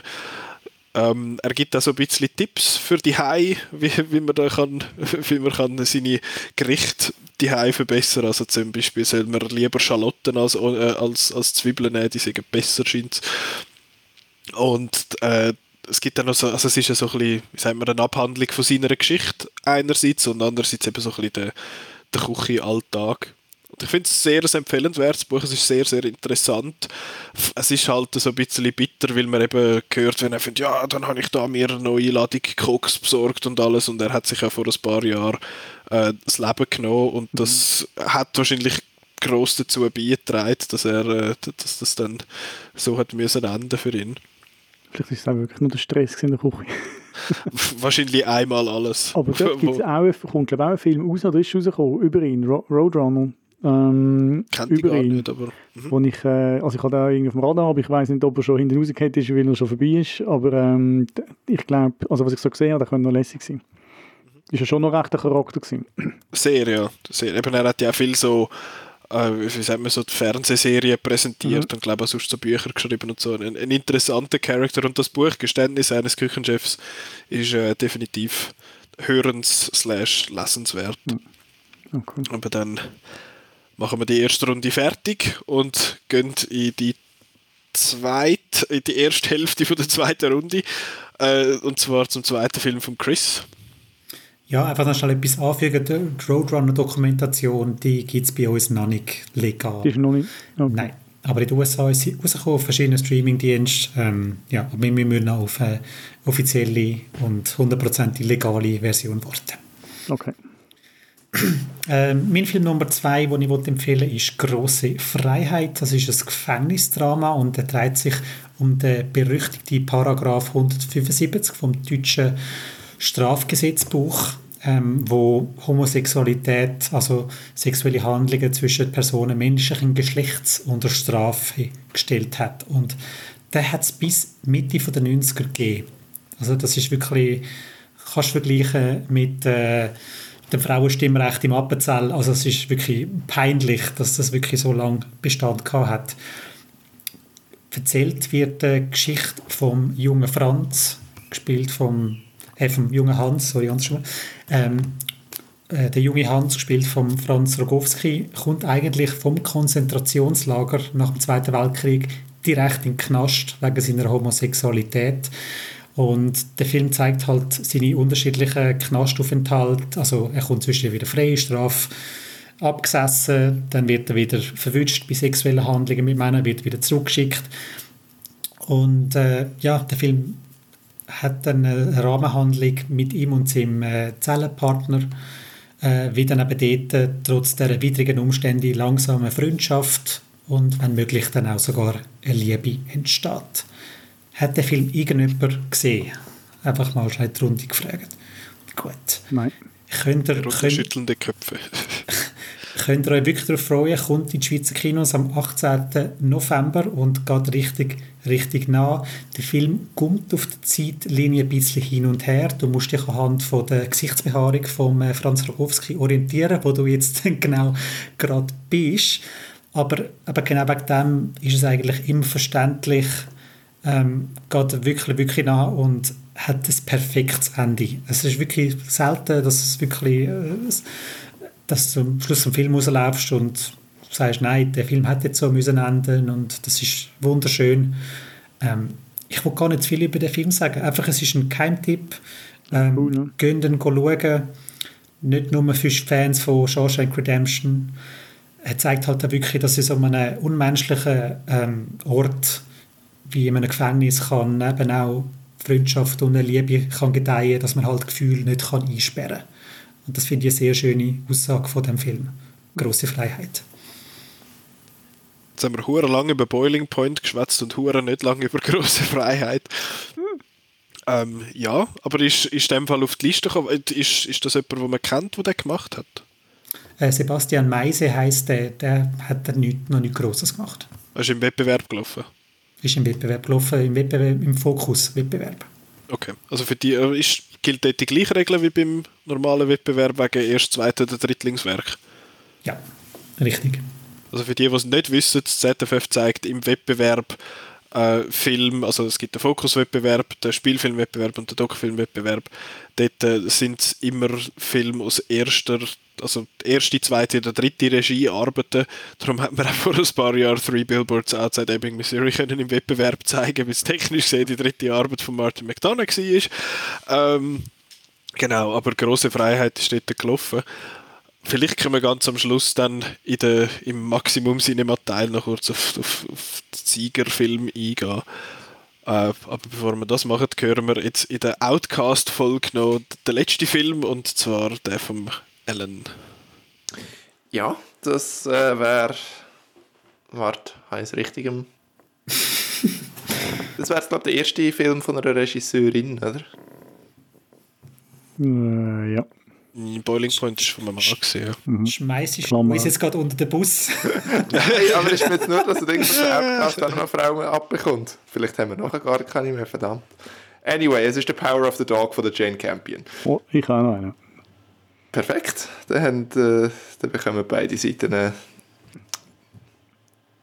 eine Frau ab, sagen wir es so. Blöd gesagt. Das tönt jetzt. Ja. Anyway, äh, Power of the Dog von der Jane Campion. Ähm, ich bin mit leicht falschen Erwartungen in den Film rein, einfach nur so vom, vom Setting her, weil ich einfach immer nur den Benedict Cumberbatch mit einem Cowboy-Hut gesehen oder so ein bisschen nicht klassisch amerikanisch aussehenden Hintergrund und äh, da Jane Campion aus Neuseeland ist und auch schon zu Australien Filme gemacht hat, habe ich einfach gedacht, ja, das ist irgendein Australien-Western. Äh, und nachher fängt der Film an mit «Ah, Montana». Also, okay, gut, meine ganzen, meine ganzen Erwartungen sind über den Haufen geworfen und äh, ich, der, der australische Dialekt, den ich, äh, auf den ich mich beim äh, Benedict Cumberbatch, der die Hauptrolle spielt, gefreut habe, ist hat sich leider auch nicht manifestiert. Oh, Hast du dich legit gefreut? Nein, oder hast du nein, gedacht, hehehe. Nicht das. Oh boy. Okay. Ein Stern. so. Genau. äh, nein, also es spielt äh, in 1925 in Montana. Äh, handelt von einem Machtkampf auf einer Ranch, äh, wo vom äh, Rancher, gespielt von Benedict Cumberbatch, mit äh, eiserner Faust geführt wird. Und wo dann sehr stark damit zu kämpfen hat, dass äh, seine Brüder, äh, gespielt von Jesse Plemons, äh, heiratet. Die, Figur wird gespielt von der Kirsten Dunst, die ähm, im echten Leben auch mit Jesse Plemons zusammen ist, was ich äh, sehr ein witziges Detail finde. Und äh, ja, die Benedict Cumberbatch-Figur, wo ich jetzt gerade den Namen nicht weiss, aber ich bin schlecht mit Figuren nehmen drum. Sagen wir einfach der Cumberbatch. Äh, hat, wie gesagt, sehr große Probleme mit dem und vor allem auch mit dem Sohn von der, äh, von der Kirsten Dunst-Figur, äh, gespielt von Cody Smith McPhee, weil der eher so ein bisschen, ja, ja, für ein Schlusszeichen feminine Züge an sich hat und äh, Benedict Cumberbatch wirklich so der, der hypermaskuline Toxic Masculinity Dude ist. Und was mir an dem Film besonders gefallen hat, jetzt mal abgesehen von seinen ganzen Schauwerten, also er ist wunderschön gefilmt und äh, der Johnny Greenwood äh, hat einen steuern grossartigen Score bei. Aber was mir sehr gefallen hat an dem Film ist, dass ich so in der ersten halben Stunde das Gefühl hatte, ja, er ist ein bisschen durchsichtig in dem, was er so mit der Geschlechterrolle vom traditionellen Western macht. Äh, dass er einfach äh, ja, so ein bisschen maximalistisch ist und äh, die Cumberbatch-Figur so als ultimative Macho darstellt und ihm dann gegenüber so einen der Geschlechterrolle überhaupt nicht entsprechenden äh, jungen Mann oder Teenager gegenüberstellt. Äh, und nachher, je länger der Film geht, desto mehr verkomplizierter die, äh, oder verkompliziert Jane Campion die Dynamik und man erfährt immer mehr über die Figuren und die, die Machtverhältnisse verschieben sich äh, die ganze Zeit und es wird dann ja, immer komplexer und immer auch so ein bisschen ja, so ein bisschen, wie soll ich sagen, dorniger, weil es eben so zum Teil spielt der Film sehr mit den Erwartungen ähm, oder mit der, Vor mit der Voreingenommenheit, mit dem das, äh, das Publikum sich so einem Stoff nähert und auch so was, was man allgemein von so einem revisionistischen Western erwartet. Und ich habe das ja, extrem beeindruckend und extrem spannend gefunden bis zum Schluss. Also, dass der die Frechheit hat, deine Erwartung vom Cumberbatch im australischen Akzent zu unterwandern, das ist... Äh, Ja, der, Benedict Cumberbatch ist ja bekanntermaßen überhaupt nicht gut in äh, nicht-britischen Dialekt und ich würde auch sagen, jetzt so sein amerikanischer Dialekt da ist so ein bisschen nicht über jeden Zweifel erhaben, aber ich finde, er spielt es so gut, dass es mich am Schluss nicht gestört hat und nicht einmal, dass er nicht mit australischem Dialekt redet. Also, ich, ich habe Frieden geschlossen mit dem äh, Amerika also mit, mit dem nicht-australischen Benedikt. Alles klar. Ich habe von dem Film lediglich vier Sekunden gesehen und zwar dort, wo der Benedict Cumberbatch, seine Figur heißt übrigens Phil Burbank. Ah, genau.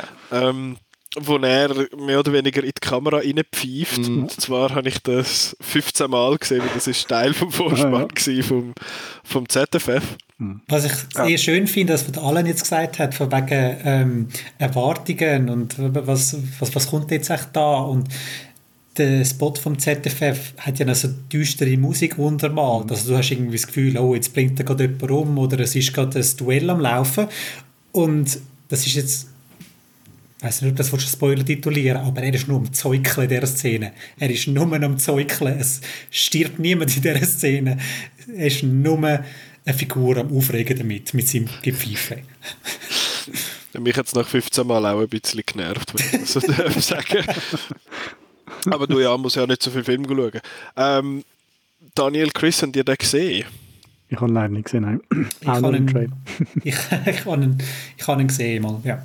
Und Wir haben ja auch, sorry, wir haben ja mit dem Outcast ist der schon mal erwähnt worden von Venedig, weil der ist zu Venedig gelaufen und der, der Roland hat den also auch sehr gut gefunden.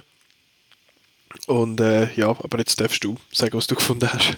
ich sage, what Alan said. Also ich kann da wirklich nicht viel mehr dazu, dazu beitragen, weil und der Film, der Schluss, der macht für mich sehr viel aus. Also zwischen plätscht er dann ein bisschen sich vor sich hin und so, aber ähm, ja, das, das Wort Dornig ist gefallen vom Alan und der, das, das passt perfekt. Ähm, Ascodelit, wo der Film nachher noch in die Schweizer Kinos bringen, also die Netflix-Produktion, die sollen das Wort gerne aufs Poster drucken. Dornig, à la Matti, Maximum Cinema. Cinema. ah, schön. Wonderful. Keine weiteren Gedanken zu Power of the Dog? Nein, man müsste fast in Spoiler-Territory gehen. Der Alan hat das jetzt so gut umschifft, ich kann Schiss, dass ich jetzt irgendetwas Falsches sage. Darum habe ich einfach den Rand und äh, wenn ihr es jetzt nicht mitbekommen habt, was der Alan gesagt hat, fünf Minuten zurückspulen. Gut, und nochmal hören. Äh, aber dann ist der Outcast-Teil der ZFF-Diskussion damit beendet. Äh, liebe Zuhörerinnen und Zuhörer, ihr seid aber noch nicht fertig. Ihr müsst noch mal, also ihr müsst natürlich nicht, ich kann auch abstellen, wenn ihr keine Lust mehr habt.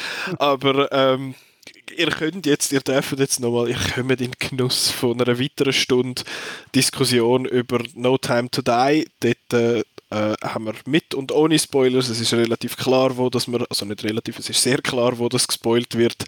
Äh, Hashtag No Time for Spoilers, das haben wir selbstverständlich respektiert. Und äh, wir wünschen euch an dieser Stelle viel Spaß beim Teil von No Time to Die. Und ich möchte mich an dieser Stelle beim Alan und beim Daniel bedanken, dass ihr da im Outcast zu Gast gewesen sind und mit uns über so coole Filme diskutiert habt. Sehr gern. Es wird die Einladung, ist cool gewesen. Und äh, ja, vielleicht auch für nächstes. Aber jetzt übergebe ich äh, an mich selber in der, in der Vergangenheitstechnisch gesehen, wie wir es schon aufgenommen haben. Aber gut, no time to die, viel Spaß. Und natürlich, wer jetzt will, äh, weiterhören in unserer Diskussion, der muss bei Maximum Cinema einschalten. Nicht, dass wir das jetzt vergessen. Du bist, du bist mega gescheit. Du bist mega gescheit. Weißt du, ich leite es einfach rein, who cares. Ähm, der, am besten machen wir das so, weil eben der, der Daniel hat es am Anfang gesagt, die Maximum Cinema Podcasts, die sind nicht so crazy wie wir und machen das einmal in der Woche. Äh, das heißt, es wird, äh, es wird bei euch dann in einem, in einem zeitlich kommen. Das heißt, am besten geht ihr einfach auf den Maximum Cinema Podcast, dort, wo ihr Podcasts hört und äh, abonnieren und dann spült euch dann die Folge schön in Feed rein und dann könnt ihr den zweiten Teil noch hören. Genau, super. Und So wir teilen das natürlich auf unseren sozialen Medien, wo man das muss dann hören muss, nicht wahr? Jetzt hast du es gesagt, jetzt müssen wir es machen. Jetzt müssen wir es machen. genau, so. Jetzt, jetzt habe ich so einen smoothen Übergang geplant, gehabt, aber nein, du hast mich zu Recht unterbrochen und korrigiert. Danke You're für das. welcome. Und jetzt, jetzt äh, no time to waste. Ti- no, okay, danke. Adieu. Smooth. Wie man mich kennt. Gut. Ja gut, ähm, jetzt muss ich jetzt studieren, wenn ich übernehme. Ja, es kommt dann so ein wusch, wusch, wusch, wusch, wusch, wusch, wusch. Ein schönes Geräusch. Gut, dann machen wir jetzt den Bond-Teil. Wir haben die ganze Crew ausgewechselt. oh ja, ich bin schon kurz vor dem Tod. Ähm, Ist jetzt keine Zeit zum Sterben, oder? Nein, nein, wir haben keine Zeit zum Sterben. Wir haben jetzt Zeit zum über keine Zeit zum Sterben reden. Anyway, äh, genau, ich bin immer noch die gleiche Nase, dann haben wir aber unsere Bond-Expertenrunde dabei, sage ich jetzt mal. Und zwar der Marco, der Simon und der Arsen. Jetzt können alle gleichzeitig Hallo sagen. Hallo! Hallo. Ah, Scheiße, voll Ja. verkauft. Passt, soll, soll gelten. Ähm, genau, es ist, yeah, es, er ist draussen, yeah, wir können endlich, können endlich darüber reden. Ähm, no Time to Die läuft seit dem letzten Donnerstag im Kino. Wir haben ihn alle geschaut. Wir machen zwei kleine, also zwei, kleine, good one, äh, zwei Abschnitte, einen spoilerfreien, wo noch safe sind und nachher einen, wo voll gespoilert wird. Und äh, wie das in der Social Media Kampagne von No Time to Die jetzt ja auch schön äh, immer wieder hinführen kommt, ist Hashtag No Time for Spoilers. Also wenn ihr nicht möchtet gespoilt werden vom Bond, dann hört ihr wahrscheinlich gar nicht erst bis da an. Aber wir machen trotzdem aus Rücksicht zwei verschiedene Teile. Zuerst eben so allgemein und nachher voll in depth, was alles passiert. Ähm, und ich fange sonst ganz schnell an. Ich habe den Film gesehen, ich bin ja äh, eine hochexklusive Person und habe den Film im Kongresshaus gesehen, am, am Dienstag an dieser super Premiere im Rahmen vom ZFF, da mit der ganzen Güppli-Prominenz der Schweiz. So Christa Rigozzi und der Bernhard Rossi sind so ein bisschen dort rumgetrödelt und der Baschi und so die, so das Kaliber von berühmten Leuten. Äh, und ich glaube, mein Highlight vom Abend war, dass, dass man irgendwie 10 Minuten vor Schluss Bar zugemacht hat und der Leonardo Nigro sehr hässig geworden ist über das. Der war ganz zuvorderst in der Schlange, gewesen, was zugemacht haben und dann ist er verrückt worden. Und ich habe nur darauf gewartet, dass es kommt von wegen, weißt du eigentlich, wer ich bin? Aber äh, er hat es dann Also ich wüsste nicht, wer das ist, was du jetzt da genannt das hast. ist der Leonardo Nigro, du kennst den legendären Leonardo. Nein, das ist so ein, Nein. so ein Schweizer Schauspieler, eben Güppli Prominenz. Ähm, und ich habe den dort gesehen und ich, ich das ist der einzige Film im Kongresshaus, den ich gesehen habe. Hat, vorher hat niemand etwas im Kongresshaus gesehen im Jahr während dem ZFF. Nein. Nein. Leider nicht. Wo bist du denn gesessen? Äh, in der Reihe 27 von 31. Aber ich, Also, du nach hinten. Nein, es ist im Fall nicht so schlecht gewesen, weil ab der irgendwie ab der pff, 22. Reihe haben sie angefangen, so ein bisschen gegen mit so kleinen Podestli. Ah, Das heißt, ich habe genau eine Reihe vor mir gehabt, die aber versetzt war und die, die Leinwand ist wirklich recht groß gewesen und der Sound ist auch nicht schlecht gewesen. Ich meine eben, dort äh, tritt einmal so die Tonhallen und so Zeug treten dort auf, also es sollte vom Sound her schon nicht so schlecht sein. Und das ist recht okay gewesen. Was nicht so toll ist, ist ein 2 Stunden 45 Film auf sättigen Sitz zu schauen. Das ist äh, Das not recommended. Würde ich jetzt eher nicht machen. Äh, aber genug von, von meinem Erlebnis, von meinem hochexklusiven Erlebnis im Kongresshaus zum Film direkt über. Äh, da überlasse ich sonst das Wort am Arsen, der, der James Bond Filmclub Man. okay, was darf ich jetzt erzählen? Soll ich jetzt etwas äh, über den Film erzählen oder einfach meinen Eindruck? Du darfst deinen Eindruck sagen. Ich glaube, die Leute, also um was geht es? Es ist der neue James Bond, There you go. Das ist äh, dein Plot. Ja, gut, also No Time to Die habe ich persönlich äh, großartig gefunden.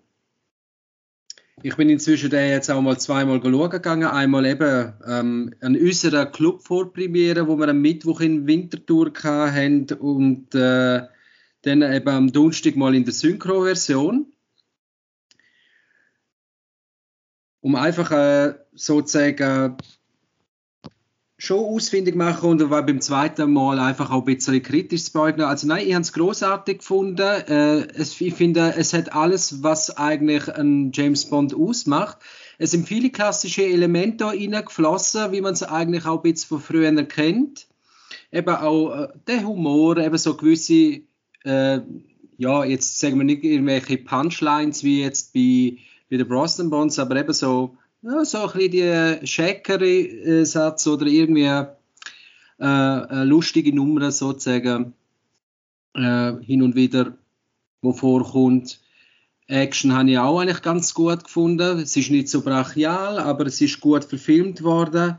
Auch äh, Charaktertiefe, die geht natürlich gerade jetzt beim letzten Daniel Craig Bond-Film äh, hat sie auch natürlich Gewicht und auch äh, Bondwoman Lea Seydoux, wo Madeline Swan spielt, wo wieder vorkommt. Auch die wird da ein bisschen neuer unter die Lupe genommen.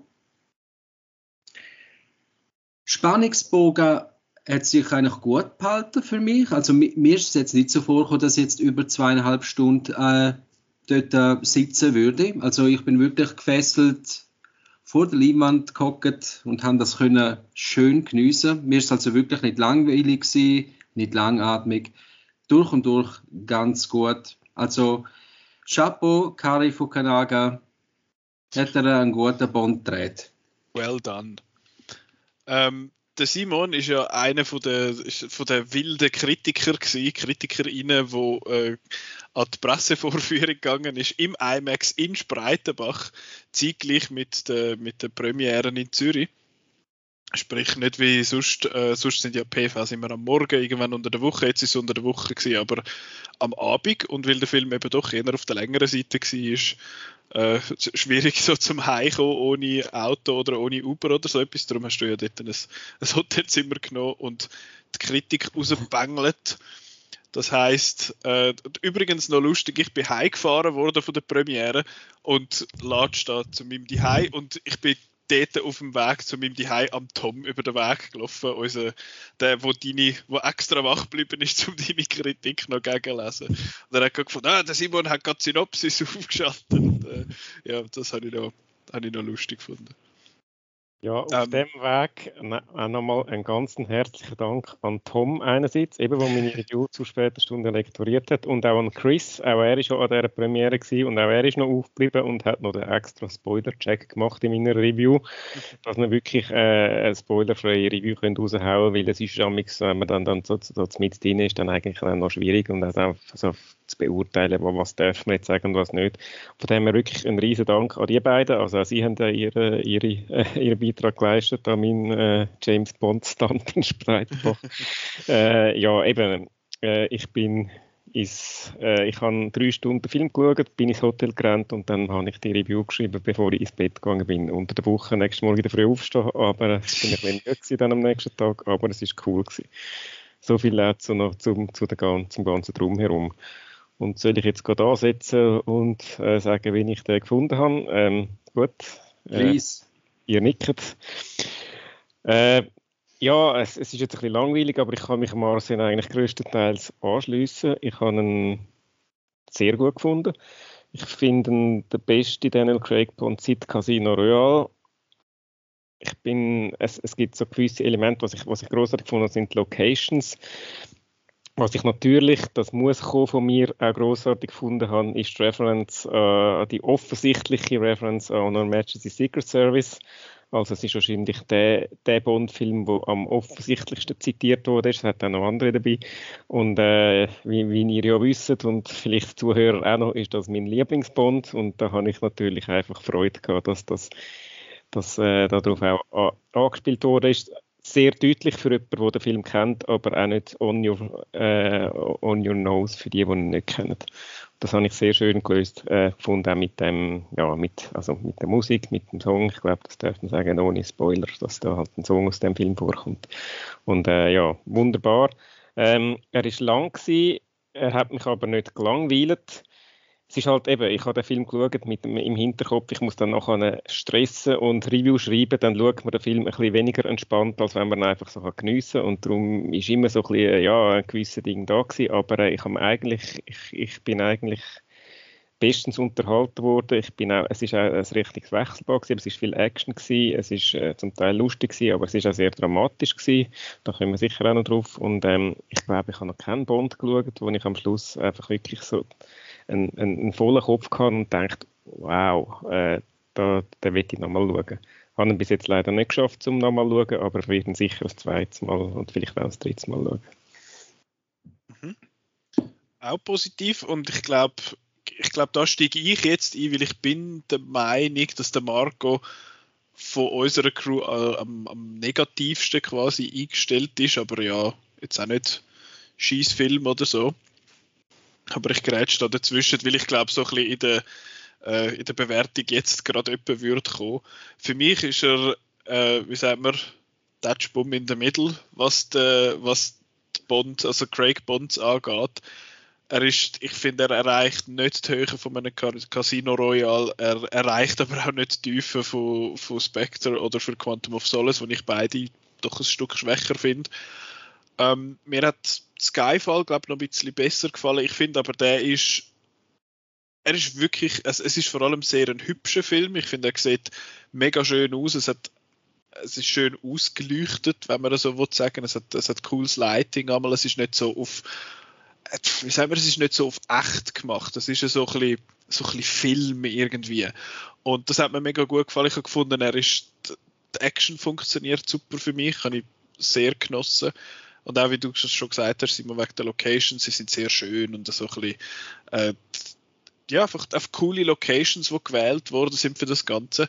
Ich hatte so ein bisschen meine Schwierigkeiten gehabt, damit, so viele loben so ein bisschen die erste Hälfte. Ich habe die erste Hälfte auch recht gut gefunden. Ich habe einfach das Gefühl gehabt, der Film ist so lang geworden, weil er noch so ein bisschen das Spectre Baggage gehabt hat.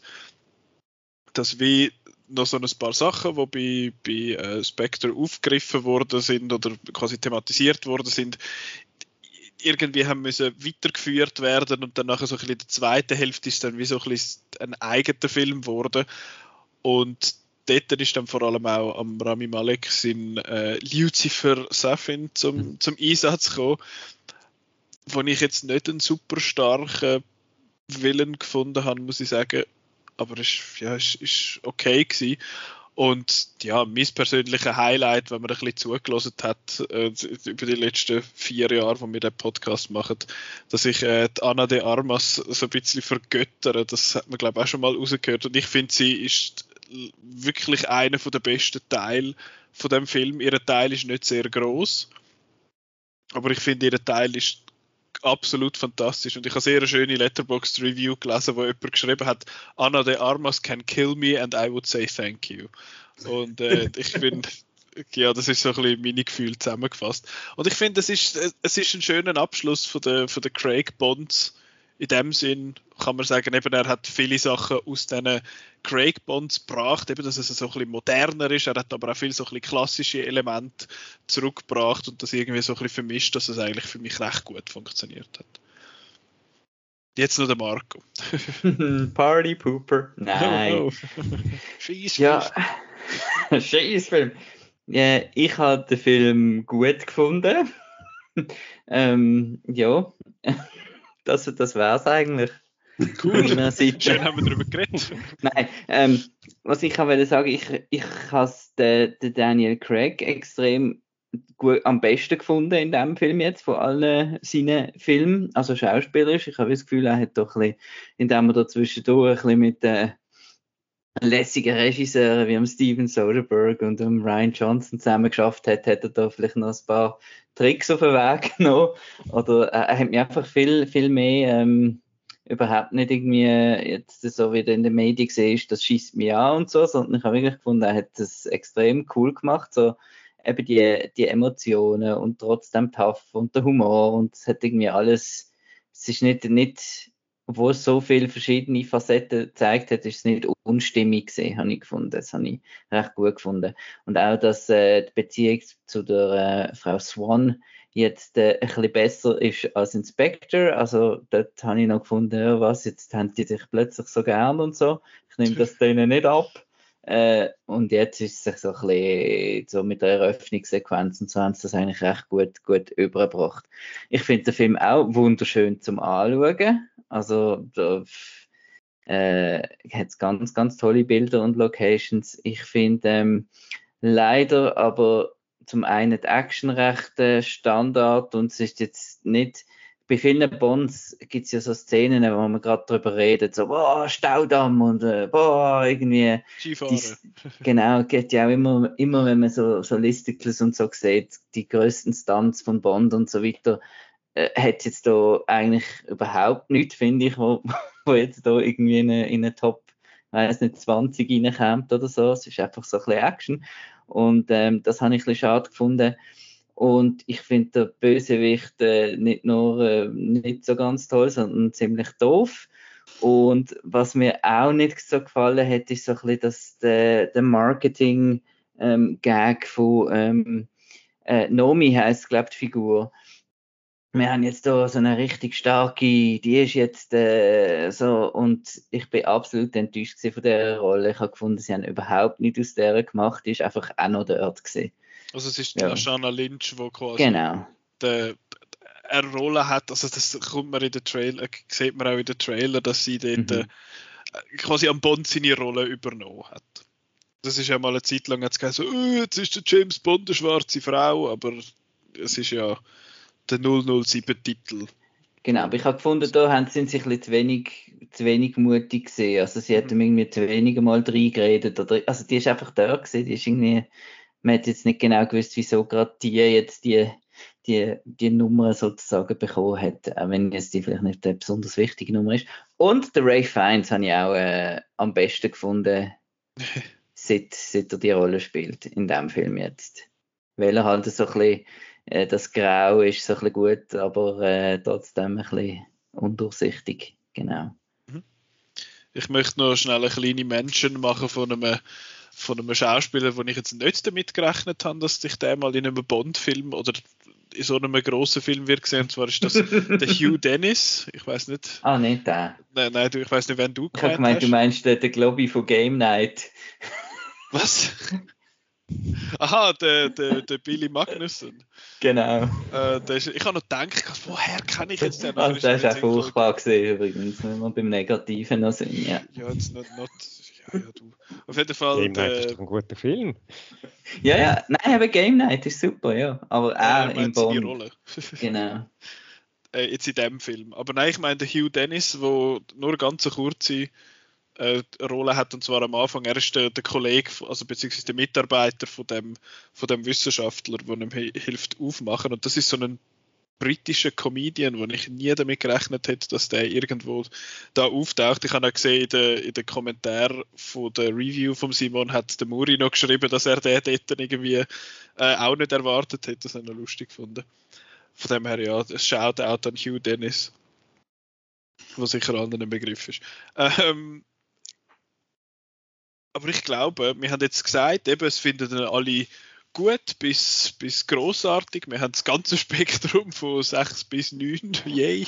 Ähm, schade, haben wir jetzt nicht jemanden, der total enttäuscht ist oder so, aber ja, das ist, das ist so ein bisschen das. Und ich glaube, wir haben auch die jetzt so vielleicht ein bisschen einen Eindruck bekommen, wie wir ihn gefunden haben. Und sind wir ehrlich, die meisten können den so oder so schauen. Und darum würde ich jetzt gerne ins Spoiler-Territorium übergehen. Und das wäre auch gerade so ein bisschen der erste Punkt. Von wegen, das haben wir jetzt gerade kurz bevor wir aufgenommen haben, haben wir das noch kurz thematisiert. Von wegen, ähm, eben, jeder hat ihn sowieso gesehen. Marco, du steht so ein bisschen ausgeholt, dass dich das so ein bisschen stört. Was das nie jeder gesehen hat. Nein, du, nicht das, aber ja. Nein, das nicht, aber das sind einfach, ähm, das einfach, äh, wir kennen das ja alle, wir sind ja ein bisschen in der, äh, wir sind halt, werden ein bisschen abgestempelt als die Filmfans, äh, sind wir ja auch. Und äh, immer wenn wieder so ein Bond kommt, wird man einfach gefragt, hast du den Bond schon gesehen? Und sonst wird man irgendwie eher selten gefragt über irgendeinen Film, so, so von gewissen Leuten. Und, und da kommen auch die Hinterletzten führen und fragen, hast du den Bond schon gesehen? Und das finde ich ja toll fürs Kino und so, aber ich finde es ein bisschen schade, weil eben meiner Meinung nach ist jetzt Bond einfach nicht der Inbegriff vom, vom tollen Kino. Ähm, und das andere mit den Spoiler ist, ich habe schon ge äh, gerade gestern wieder auf meine, ich weiß nicht, wie man denen sagt, Notifications oder so, äh, da kommt irgendwie Zeug von wegen James Bonds Daughter und weiß nicht was. Äh, genau. Und wenn ich jetzt äh, nicht gerade den Film schon am ersten Tag gesehen hätte, dann hätte ich mich da also auch recht, recht aufgeregt. Ja, es ist, äh, es ist recht lustig. Ich kann, äh, also der Film läuft, ich kann das nicht jetzt äh, genau belegen, aber es heißt, er laufe in 50% von der Schweizer Säle. Mhm. Also beziehungsweise 50% von der Schweizer Leinwand. Dune ist weg! Dun ist jetzt so ein bisschen in die Abaton 80 von dieser Welt äh, verfrachtet worden. Dafür läuft in ausnahmslos allen Sälen im Corso zu Zürich äh, der Bond. Er läuft im Max, zur Wintertour laufen, glaube ich, noch in zwei Vorstellungen äh, einen anderen Film und der Rest ist gefüllt. Und Dune läuft noch im Winter, im Max. Ja, es hat noch so, so Ja. ein paar vereinzelte, verwahrloste Filme, die irgendwo noch untergebracht werden, in so einem kleinen Hintersäle, aber die grossen, die gehören alle am Bond. Und ja, es ist äh, heute Morgen bei uns im Geschäft ist schon der grosse Spoiler gedroppt worden, kurz vor der Sitzung und äh, drei, vier Leute finden so, was? Hä? Ist jetzt das ein Spoiler gewesen? Also, ist effektiv, also jetzt sind wir wirklich im Spoiler-Territorium, wenn ihr noch nicht abgeschaltet habt, sind ihr selber geschuld dann sind er selber geschuld. Kommt wirklich einfach die Aussage, ja, jetzt, wo der James Bond gestorben ist. Und der eine so, ja, scheiße, jetzt muss ich nicht mehr schauen. Ich finde so, ja, nein, jetzt musst du herausfinden, warum. Das ist jetzt das nächste Rätsel. Ähm, aber ja, das, äh, und dann ist die Aussage gekommen, ja, also wer ihn bis jetzt noch nicht gesehen hat, ist selber geschuld. Ich finde so, Motherfucker, der Film ist vier Tage im Kino gewesen. Give the people time. Ähm, ja, aber das wäre schon der große Spoiler. Eben, der, der James Bond stirbt. Und als ich rausgelaufen bin, habe ich gefunden, da kannst du doch nicht den James Bond umbringen. Das geht, das kannst du doch nicht machen. Was ist da so ein bisschen, was ist da so ein bisschen eure Reaktion gewesen? Äh, Arsen, wie hast du reagiert auf das? Also, als ich das zum ersten Mal gesehen habe, habe ich schon ein bisschen grosse Augen gemacht. Ich habe aber schon, wo der Film also gegen Ende äh, gegangen ist, äh, habe ich schon so die leichte Befürchtung gehabt, dass es eben in der Tod von James Bond endet. Und trotzdem machst du dann eben große Augen, wenn du dann plötzlich die Szene siehst, ja, wo dann Raketen auf ihn eben stürzen auf der Insel. Jetzt wo ich da gerade schon ein bisschen mehr verrate. Aber Jetzt ist eh, Aber äh, eh, andererseits, andererseits sage ich auch, Entschuldigung?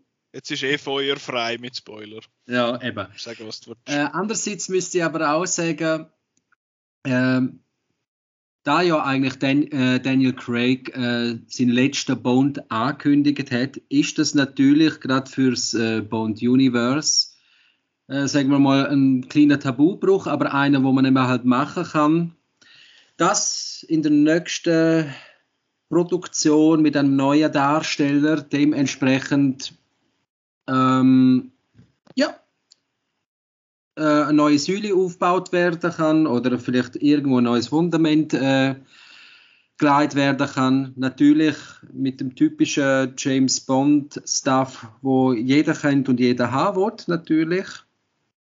Das ist eigentlich mein, also eben, wie gesagt, sonderlich schockiert bin ich nicht gewesen. Eine leichte Überraschung hat es eben gleich gegeben. Simon? Ich bin in dem Sinn auch nicht gerade schockiert gewesen. Ähm. Nein, es ist ja, eben, sie haben ja extrem auf das No Spoilers gepocht am Anfang und vor der Pressevisionierung, also es ist schon in der Einladung gestanden und äh, das No Time for Spoilers Hashtag. Und dann ist, sind sie extra nochmal gekommen vor der Pressevisionierung, das persönlich sagen, bitte kein Spoiler in der Review und bla bla bla. Und dann da habe ich schon gedacht, ja, irgendetwas muss da, da muss etwas Gröberes passieren. Das letzte Mal, als ich das, äh, wo, wo, wo sie so im Voraus schon darauf gepocht haben, ist, ist während Tarantino gewesen und das äh, ähm, Once Upon a Time in Hollywood. Da tun ich jetzt nicht Spoiler, aber da hat ja auch ein Ende, das so ein bisschen speziell ist. Und ähm, ja, ähm, von dem her habe ich gedacht, irgendetwas, irgendetwas, something big muss da irgendwie schon sein.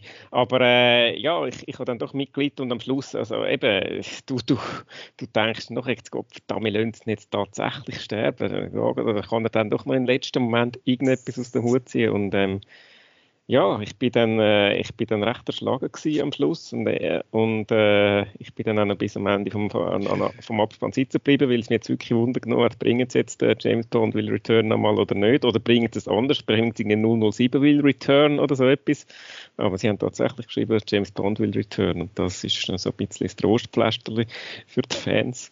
Ich habe ich hab das in meiner Review auch noch so ein bisschen angetönt, ähm, dass man, dass man, wenn man sitzen bleibt, denkt, okay, es geht weiter, man könnte noch weiter in James Bond schauen. Das ist ja dann so ein bisschen die, die Angst vom Fan, oh nein, und jetzt lässt die Serie sterben so. Macht es natürlich nicht, weil es ein Cash-Cow, aber trotzdem irgendwie so ein bisschen, äh. Und äh, ja, also eben, aber äh, das, das ist auch einer von diesen Punkten, der mich emotional irgendwie wirklich mitgenommen hat. Und äh, und, und, und ich habe dann eben, ich habe keine Zeit gehabt, um den Film wirklich bearbeiten, weil ich dann gar kein Review schreiben bin. Aber ich habe dann, äh, dann nachher, wenn ich dann, dann die Review endlich fertig hatte, vor dem Einschlaf, dann wirklich da, da rumgerübelt und dachte, ja, James Bond sterbt, was heißt jetzt das für das Franchise? Was heißt das für jetzt den nächsten Bond? Wie führt es echt weiter? Und äh, ja, ich finde es ich finde es spannend, ich finde es auch cool, also cool im Sinne von mutig, dass, dass sie es gewagt haben. Das ist äh, etwas Neues, es, es, es stoßt vielleicht auch einige Fans vor den Kopf, eben, weil das geht doch nicht. Hallo, James Bond sterben, spinnen er eigentlich? Aber äh, nein, es, ich finde es ich mutig und bin gespannt, wie es jetzt dann auch weitergeht. Ich habe noch so fast damit gerechnet, dass irgendwie so eine Dark Knight Rises äh, Szene. Ja, den Vergleich kann ich gerade bringen, genau. Das ja. sind wenigstens mutiger gesehen als der Nolan mit dem Seichschluss, ja. Ja, darfst du gerade übernehmen. Nein, das, das hat mich so. Eben, es ist eigentlich der Dark Knight Rises, hat ja auch so sollen aufhören mit dem Batman seinem Tod, Spoiler. Und hat dann eben leider nicht. Und da haben sie es wirklich, ähm, ich hatte zuerst auch noch Angst gehabt, dort, wo, wo dann die Beerdigung ist, dass irgendwie so ein, ein Hint kommt, dass man irgendwo noch, was weiß ich, irgendetwas so einen Schatten sieht durchlaufen. Oder sich versteckt im Raum wie der Sherlock Holmes. genau. Sich verkleidet als Tisch oder so. Und von dem her habe ich das eigentlich cool gefunden, wie, dass er gestorben ist. Also ja, für, für die Dramatik von der Handlung. Aber ich habe es auch ein bisschen die einfache Lösung gefunden vom, von ihm selber als Figur, dass er dann aufgibt. Also ich meine, wieso aufgibt, ist ja, weil er niemand mehr berühren darf, weil er halt in sich die, die Dings hat, oder? Die Vergiftung. Pflanzen. Genau, die. Die, die, die, Nanobots. Ja, Nanobots. Aber wäre er selber dann auch sowieso an dem? Nein, eben. Nein. Nein. Genau. Dann wäre es ja eigentlich spannender für dich. Also klar, es kommt kein Film jetzt mehr, aber sonst wäre es eigentlich extrem viel tragischer gesehen, wenn er eben mit dem hat müssen leben, oder? Und so ja, macht es ein bisschen wie... wäre dann die billige Lösung gewesen, weil er sich dann einfach, dann, dann wäre das sozusagen einfach die Lea Seydoux verabschiedet gewesen, weil er sie jetzt nicht mehr kann sehen kann, seine Tochter auch. Und dann geht es halt weiter mit dem alten Härtebund, der kein Gefühl mehr hat. Ja gut, genau, gesehen können sie ja. jetzt schon, sie müssen einfach Abstand halten. Ja. Voll Corona-konform. Also durch Glasscheiben. ja. Und seine Tochter auch noch, das ist natürlich noch ein bisschen mehr, noch ja. ein bisschen mehr im, im Nein, da hast du natürlich schon recht, aber ich habe trotzdem gefunden, es ist so ein bisschen seine, seine easy way out sozusagen aus dieser Situation. Mhm. Ich finde, was ich halt eben auch schön, wie sie da den Bogen geschlossen haben zum äh, On Her Majesty's Secret Service, weil der hat ja eigentlich mit dem äh, We Have All the Time in the World aufgehört, ähm, mhm. wo seine Frau äh, Theresa gestorben ist. Und jetzt ist das eigentlich sozusagen sein äh, Abschiedsschwanengesang, äh, wie auch immer jetzt sagen. Und ich finde das eigentlich, haben sie eigentlich recht schön miteinander verwebt. Und ich bin mir jetzt auch noch ein Faktor gewesen, weil es das so, be so, so betont hat, dass ich, vielleicht, dass ich schon ein bisschen vermutet habe, dass es so ein bisschen in Richtung die geht. Aber, ja, Aber ist es... Ja, sorry. Ist es für euch jetzt... Ähm, Helden müssen ja immer so heldenhaft sterben. Ist jetzt das für euch ein heldenhafter tot gesehen oder ich bin gar nicht irgendwie draus gekommen, wieso, also da muss da noch die Tür irgendwie und eben, das ist dann wieder so. Ja, die Tür, das haben sie noch müssen, glaube ich, einfach noch müssen also, einbauen, dass er auch noch etwas heldenhaft, dass er die Welt gleichzeitig noch rettet. Dass er nicht nur ein, Opfer bringt für seine, für seine Tochter und seine Frau, weil er nicht mit ihnen leben sondern er muss ja schon auch noch gerade die Welt retten. Mhm. Das hat er dann. Aber das ist ein bisschen, ja, das, das habe ich jetzt dort auch so ein bisschen, ja, okay, die, die ganze Schlussding hat er einfach die Tür nochmal aufgegangen und hat sie wieder müssen zumachen Aber das allein, ich meine, hätte ja in anderen Bonds hätte er sich dann nachher doch noch irgendwie befreit. Und jetzt halt hat er keine Energie oder keine Kraft mehr gehabt, weil er gewusst hat, das ist eh alles, äh, äh es lohnt sich eh nicht mehr zum Leben. Deepere Bond. Aber es ist, ein bisschen, es ist auch konsequent für jetzt den, den Bond, wie er jetzt ein Craig war. Der hat ja immer so ein bisschen auch das Gefühl, jetzt, äh, dass, dass eben äh, Gefühl zeigen und nicht so der selbstironisch emotion, äh, emotionslos äh, Klotz, wie jetzt damals der Roger Moore war. Der hat eigentlich von Anfang seit Casino Royale hat er mit dem immer wieder, ist das ein wichtiger Faktor gewesen, mit der Vesper Lind und jetzt auch im letzten Film mit der Lea Seydoux. Und darum finde ich, das ist jetzt in, innerhalb von dieser Craig-Bond-Serie auch folgerichtig, dass er dann einfach sagt, du, nein, sorry, das, so will ich nicht leben. Es geht aber auch so ein bisschen, es ist ja immer ein bisschen jetzt ein, äh, ein Thema gewesen, von wegen, dass, dass der Bond ja immer so ein bisschen mit den Trends mitgeht. Und ich habe das Gefühl, so ein bisschen der Hauptcharakter umlassen irgendwo am Schluss von so etwas ist nicht einmal mehr so unüblich, wenn ich jetzt ja, die, äh, Spoiler für, für Endgame, falls man den noch nicht gesehen hat, dort äh, lupft sie auch einer von den wichtigen und ich rechne auch fest damit, dass im letzten zum Beispiel Fast and the Furious der, der Dominic Toretto einen Ehrentod wird sterben und das habe ich das Gefühl, das ist so ein bisschen das ist auch so ein bisschen Teil, Teil von dem, ja. kann ich mir vorstellen. Ich habe Endgame ja auch ein bisschen im Kopf gehabt. Es ist eben, das ist auch so jetzt einfach ein, ein Cut, jetzt einfach ist da die Phase vom, von dem Ding vorbei. Und, und five years later. ja, genau, das auch noch, ja. Und, und dann natürlich einfach mal ein bisschen ausputzen und das alte Personal abservieren. Beim James Bond ist einfach äh, speziell, dass halt das Franchise extrem mit seinem Namen, mit seiner Person verbunden ist ist darum vielleicht ein bisschen trickier, um das wieder neu aufzuziehen, als jetzt das in einem Mar Marvel-Universum, wo einfach einen neuen Superheld springen Aber äh, eben, das, darum bin ich auch gespannt, wie sie jetzt das machen, ob jetzt doch noch die Lashana Lynch äh, versuchen, jetzt da einzubinden oder ob jetzt da äh, etwas Neues kommt und ähm, ja, spannend. Ich möchte an dieser Stelle noch über das Drehbuch schwätzen. Es ist ja auch sonst nicht unbedingt ein, ein einfacher Film gewesen, glaube ich, in der Produktion. Also jetzt mal abgesehen davon, von dem, wo sich alle lustig gemacht haben, darüber, dass sie müssen Reshoots machen weil die Uhr zu alt war, als das so im Vertrag gestanden ist und so. Es ist ja nicht immer der Carrie Fukunaga äh, eingestellt gewesen. Ursprünglich hätte der Film ja den Danny Boyle sollen machen und dann hat es ja noch, ich weiß zwar nicht mehr, was ist der Grund gewesen, sind es äh, einfach Creative Differences gewesen, nehme ich an.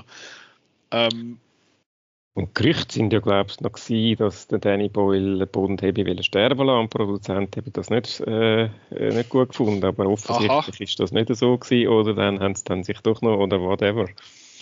Ja, das ist ja so ein bisschen das, was ich, was ich denke, für mich ist der Film wie so ein bisschen wie ein Flickwerk, hat er mich teilweise, also hat es mit dunkt. Einerseits, weil das ist, ja, eben, es hat einen, Wechsel gegeben in der Regie und ich glaube, der Danny Boyle hat ja auch geschrieben, der, der erste Draft in dem Sinn, wie viel das man von dem übernommen hat, weiß man nicht. Dann ist der irgendwie mal schon zu einem gewissen Zeitpunkt fertig gewesen. Dann hat man ja noch die Phoebe Waller-Bridge dazu geholt, um noch Zeug machen an dem Ganzen. Und das ist für mich, also ich habe das Gefühl, das könnte so der Grund sein, warum sich der Film anfühlt wie ein Zweiteiler dass es einerseits habe ich das Gefühl gehabt, muss er noch die ganze, eben das, der ganze Spectre-Ballast abladen, er muss irgendwie das mit dem Blofeld noch so ein bisschen beenden, er hat da Lea Seydoux, wo er muss bringen, er hat den ganzen Universe-Gedanken in dem Sinn, wo er, wo er irgendwie fertig muss denken. Und ich habe das Gefühl, im zweiten Teil, wo es dann mehr um den Seffin gegangen ist, ist das dann so ein bisschen der neue Film gewesen. Bis dahin ist es so ein bisschen Ballast abladen gewesen. Und ich habe das Gefühl, dass jetzt zum Beispiel das mit der die Szene mit der Anna de Armas, wo wirklich einfach nur eine einzige Szene ist, äh, eine lange, die ich zwar super gefunden habe, wie gesagt, aber ja, die ist einfach der, ihre Rolle, die Paloma, die ist einfach reingeschrieben worden. Sie hat super witzige Sachen. Sie ist, ich finde, habe sie mega sympathisch gefunden, jetzt abgesehen von meinem äh, Crush. Das, eben, sie, ist, sie, hat mega, sie ist mega witzig und ich habe das Gefühl, da hätte man auch vielleicht noch ein bisschen die, die Knives Out Chemie mitnehmen Also der Daniel Craig hat ja, glaube ich, sie vorgeschlagen auch für die, für die Rolle, weil sie sich bei Knives Out so gut verstanden haben. Und das sieht man auch da, aber eben, ich habe das Gefühl, das ist so eine von diesen Szenen, wo man so im, im Nachhinein noch reingeschrieben hat.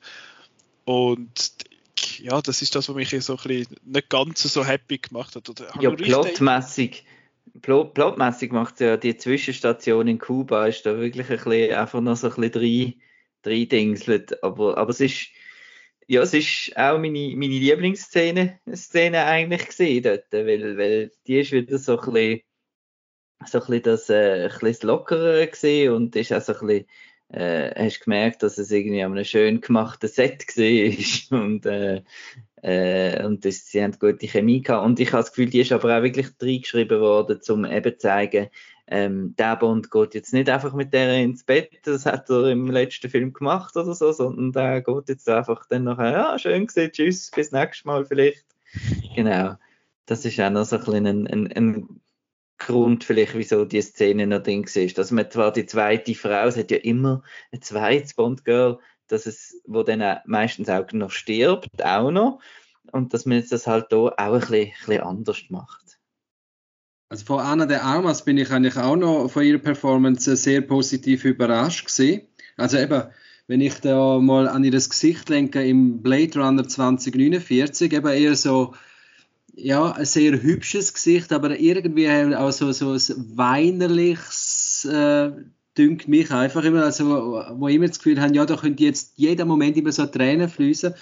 Siehst du dort am Anfang auch irgendwie, hat sie auch so ein bisschen den Ausdruck und nachher dann, ja, äh, ist dann gerade so, eben dann kommt dann so ein bisschen der Schussel führen oder so, ah, ich bin vergesslich oder und nachher dann wirklich, wirklich die tough Frau oder wo eben kann da ein Wodka Martini da zwei, drei Schlücke gerade am Stück trinken und nachher dann aber auch noch zu lange, ist dann hochkonzentriert, ähm, eben wo wirklich äh, sehr untypisch ist und eben es geht fast ein bisschen eben matypisch auch ein bisschen in Richtung Ebenbürtigkeit. Und dann eben nachher dann, ja, äh, da kannst du rauslaufen, da endet es, tschüss, oder? Und dann gibt man sich Hand, so kollegial, und dann äh, trennt sich das. Also ich habe das auch sehr amüsant gefunden. Ähm, wie jetzt auch mit dem Teil mit Spectre und nachher eben mit Sefin, oder? Ich, hab, ich persönlich habe das jetzt auch ein bisschen eher als mit der Untergang von Spectre eher gerade ähm, als sch schnell empfunden. Du schaust das natürlich so im ersten Teil und äh, du äh, eben, irgendwie hat, hat Sefin eine Verbindung zu dem, aber irgendwie ist eben, weißt ja, okay, äh, ein Anhänger, eben Mr. White, hat eben seine Familie umgebracht, aber eben, dann ähm, will er irgendwie auch Spectre für ihn, aber das ist noch nicht so ganz so wirklich offensichtlich, aber eben es ist dann schon äh, eigentlich äh, dann doch äh, klar.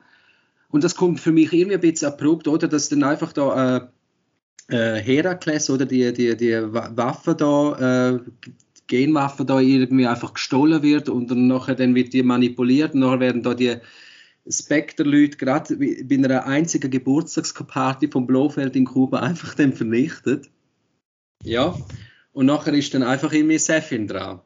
Und ja, das ist dann halt auch ein bisschen, das äh, erinnert mich dann auch ein bisschen eben halt an Spectre, wo dann einfach auch eben Blofeld halt gekommen ist, aber auch irgendwie halt so, ja, mehr im Hintergrund eher nicht so gefürchtig, oder? Auch vom Sefin habe ich jetzt nicht so wahnsinnig Angst gehabt. Auch äh, mit der Waffe, wo er halt äh, ja, mit seiner Vernichtungswaffe oder mit den Pflanzen und den Nanobots dementsprechend ein Combo. Darf ich da schnell. Ja, das Welt, Welt ausradieren. Sorry. Ja. Können wir, können wir bitte nicht mehr Nanobots machen? das ist so, wenn, ich habe das Gefühl, wenn die Leute einen Film schreiben, dann finden, ah fuck, wir, wir brauchen irgendeinen, ah ja, ja, Nanobots, passt, schon Aber gut. Äh, ist das vielleicht nicht umgeschrieben von einem Virus gesehen? äh, ja. Man, Nein, man hätte, man hätte ja noch so Gerüchte gehört, irgendwie, dass das ähm, da am Anfang, wo das erste Mal verschoben worden ist, dass, dass der Bösewicht den Virus ähm, würde loslassen. Hm. Und es würde ja schon, passen, so ein bisschen wegen der Reference, weil das ist ja eigentlich auch eine Reference an Unlimited Secret Service, wo er genau. genauso mhm. mit dem Virus umeinander experimentiert hat und so wäre es noch ein bisschen offensichtlich. Ich habe, da, ich habe das auch im Kopf gehabt, wo ich, also ohne, ich habe jetzt die Gerüchte nicht gehört, aber wenn du das sagst, denke ich, oh, das könnte noch Sinn machen. Das bestätigt meine Aussage ja genau. Oh, wir brauchen irgendeinen Hausred, ja, ja, Nanobots passt schon. ja. Ach, ich meine, das hat mich auch, wenn wir wieder bei, bei Endgame sind, dort ist, oder ist es bei Infinity War sogar schon gewesen, anyway, dort so, ja, am äh, Tony Stark sein Suit ist jetzt aus Nanobots und der kann jetzt einfach aus nichts Hammer und Schilder und alle Huren Siech erschaffen, ja, voll easy cool. Das, ja, das dunkelt mich so ein bisschen billiger. Dass es jetzt da so McGuffins und so Zeug das ist mir ja gleich, das ist von mir aus, aber Nanobots, ja, ja ich, ich finde einfach nicht. Wo, wo, wo auf Waffentrends aufspringt. Und ich finde eben, das ist ja ein bisschen, ich, ich finde das auf eine Art auch noch sympathisch, einfach irgendeine komische Waffe. Ich meine, sorry, sind wir mal ehrlich, da mit dieser DNA, wo jetzt nur die einen trifft und die anderen nicht. Und dann eben Völlig am Schluss der, der Bond, der dann da durch den Blofeld umbringt, aus Versehen und am Schluss wegen Bond, du, das ist ein absoluter Blödsinn, aber das gehört, das, das ist für mich, das ist für mich ein bisschen in der Tradition von der guten alten Bösewicht mit ihrem Blick, eben, eben der Blofeld aus einer Emergency Secret Service oder anderen, wo irgendeine komische Waffe haben, denkst du, ja, ja, so einen hohen Scheiß, aber es gehört halt irgendwie dazu und das finde habe ich von dem her eigentlich gar nicht so schlimm gefunden, auch wenn es, auch wenn es in Sachen, ich meine, eben, in Sachen Glaubwürdigkeit überhaupt nichts ist. Und können wir dann auch noch gerade mit den äh, russischen Borat-Akzent aufhören, wenn wir schon mit den Nanobots aufhören? Also der, der eine Wissenschaftler, ich weiß nicht, wo der, ja, ich weiß nicht, wo der Schauspieler kommt, aber da, das hat ja tönt irgendwie. Nice. Genau. Nein. Ich finde das jetzt eben einer von den Charakteren, wo eben für Bond irgendwie sehr untypisch ist. Also äh, ich mag mir jetzt irgendwie an keinem Bond-Film irgendwie gerade so auf den ersten Blick erinnern, wo so ein, ja, doch eine penetrante Nebenfigur da irgendwie vorne im Grund Der Boris in GoldenEye. Wie? Ich wollte jetzt auch gerade in dem Moment ich auch gerade sagen, der Boris aus GoldenEye. Boris aus GoldenEye, ja gut, den habe ich, den habe ich jetzt, ja. Ja, aber den habe ich, den habe ich nicht so penetrant gefunden. Der ist sehr, eben, er hat etwas Offensichtliches gehabt, oder? So eben, etwas Prahlerisches. Und, äh, aber äh, der Obrutchef finde ich jetzt eher irgendwie halt ein bisschen am Modstante. Äh, nein, da steige ich nicht ein, auch meine Nase und äh, so, ja, ja. Ja, das, eben, er ist für mich eher ein bisschen äh, äh, halt ein Mötzler gewesen, oder? Aber ich habe sie mich doch noch, so, so beim ersten Mal schauen, habe ich es doch noch amüsant gefunden, so eine Rolle, ja, in Bonds gesehen es ist manchmal immer sogar so nah äh, an einem Störfaktor gesehen. Und ich gesagt, oh, jetzt übertreibst du jetzt einmal oder komm, stell mal ab, oder? Ja. Wenn wir schon bei den Bösewicht sind, ähm, haben wir ja noch Christoph Walz als, als Blofeld in ja. einer Szene. Und ähm, ich muss sagen, ich habe die Szene eigentlich noch, noch cool gefunden, wie die so, eben so ein bisschen das völlig Übertriebene wieder gehabt hat, mit, dem, mit seinem, mit seinem erfahrenen Zellen und so. Es ist so ein bisschen Hannibal Lecter-Style. Und ich habe gefunden, der Craig und er ähm, hat mir das Gefühl, die haben es lustig an dem Tag, wo sie, wo sie, wo sie zusammen gespielt haben. Das habe ich noch, noch cool gefunden, so ein bisschen das, das neckische Hin und Her und so ähm, habe ich eigentlich, er hat mehr Eindruck hinterlassen jetzt in der einen Szene als, als im letzten Film eigentlich. Ja, das im, sicher. Im, Im Spectre ist es ja so ein bisschen so gewesen, einer von diesen Reveals für den Zuschauer, aber nicht für unbedingt für die Geschichte so, oh, wer bin ich, ich heiße gar nicht, wie der ursprünglich. Oberhauser. Oberhauser, ja. Franz Oberhauser. Und nachher so, oh, mein Name ist Ernst Stavro Blofeld und die Leute im Publikum finden dann, was? Und der Bond findet, okay, wer bist du? Das ist gleich wie bei, bei Star Trek, da, uh, Into Darkness, ah, my name is Khan und alle im Publikum finden, was, der Khan? Und eigentlich ist es aber so, Who? Das ist eigentlich ein gutes, gutes Stichwort mit dem Publikum weiß mehr als die Figuren. Ist mir in dem Film am Anfang auch ein bisschen, hat mich auch ein bisschen genervt. So, ähm, wo sie das Ganze mit dem, mit dem Verrot von der, von der Swan und dem Blofeld ähm, da so ein bisschen ausgespielt haben, habe ich auch gedacht, ist, ist der Bond einfach ein bisschen blöd. Weil äh, es ist eigentlich ziemlich offensichtlich gesehen, dass es in welche Richtung dass es geht, dass das so äh, Film, weißt du nicht, was ich meine? Ja, aber ich muss einfach sagen, wo es das Grab verjagt hat, bin ich also uh, verschrocken. das war echt ein Jumpscare gewesen, aber... Ich weiß ja, noch über das Intro reden. Eben, es, ist ja, es ist ja das längste Intro, das hat man ja im Voraus schon gehört.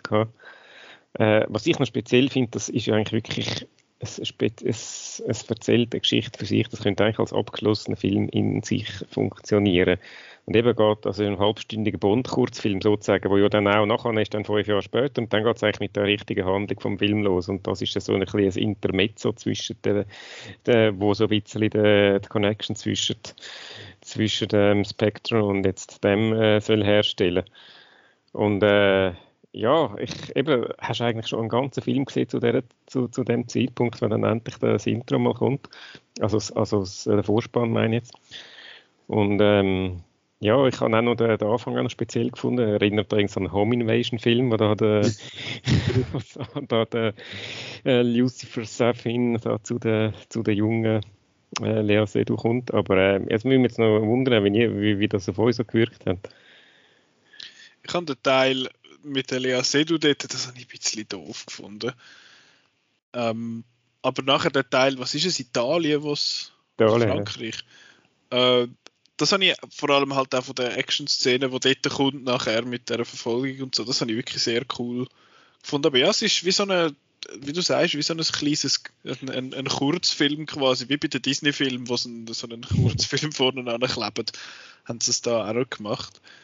Ähm, Wie, wie jung ist eigentlich der Sefin gewesen, als er das Das gemacht ich Fall hat? Das hat ich, gedacht. also, ich meine, Lea Seydoux ist 36 und äh, der- Rami Malek eigentlich etwa gleich alt im Jahr. ja, er ist dort Das hat mich ein bisschen, das hat mich also ein bisschen verwirrt. Äh, Ja, aber er hat immer noch gute Blutadern im Gesicht. ja. Also zumindest das bisschen, wo man ja noch gesehen hat. Also ich habe das äh, Opening-Ding auch mega cool gefunden. Mir hat vor allem auch der, der ganze Anfang, das Home Invasion-Ding Okay. natürlich noch, noch gefallen. Das ist so ein bisschen Strangers-mäßig gesehen und dann mit dem Eis und so. Das habe ich recht cool gefunden. Und so sehr nicht bondig eigentlich. Und auch recht brutal. Also denkt, ui, das ist jetzt nicht gerade etwas äh, für, für die ganze Familie. Und ähm, dann eben die Location dort in Italien mega schön.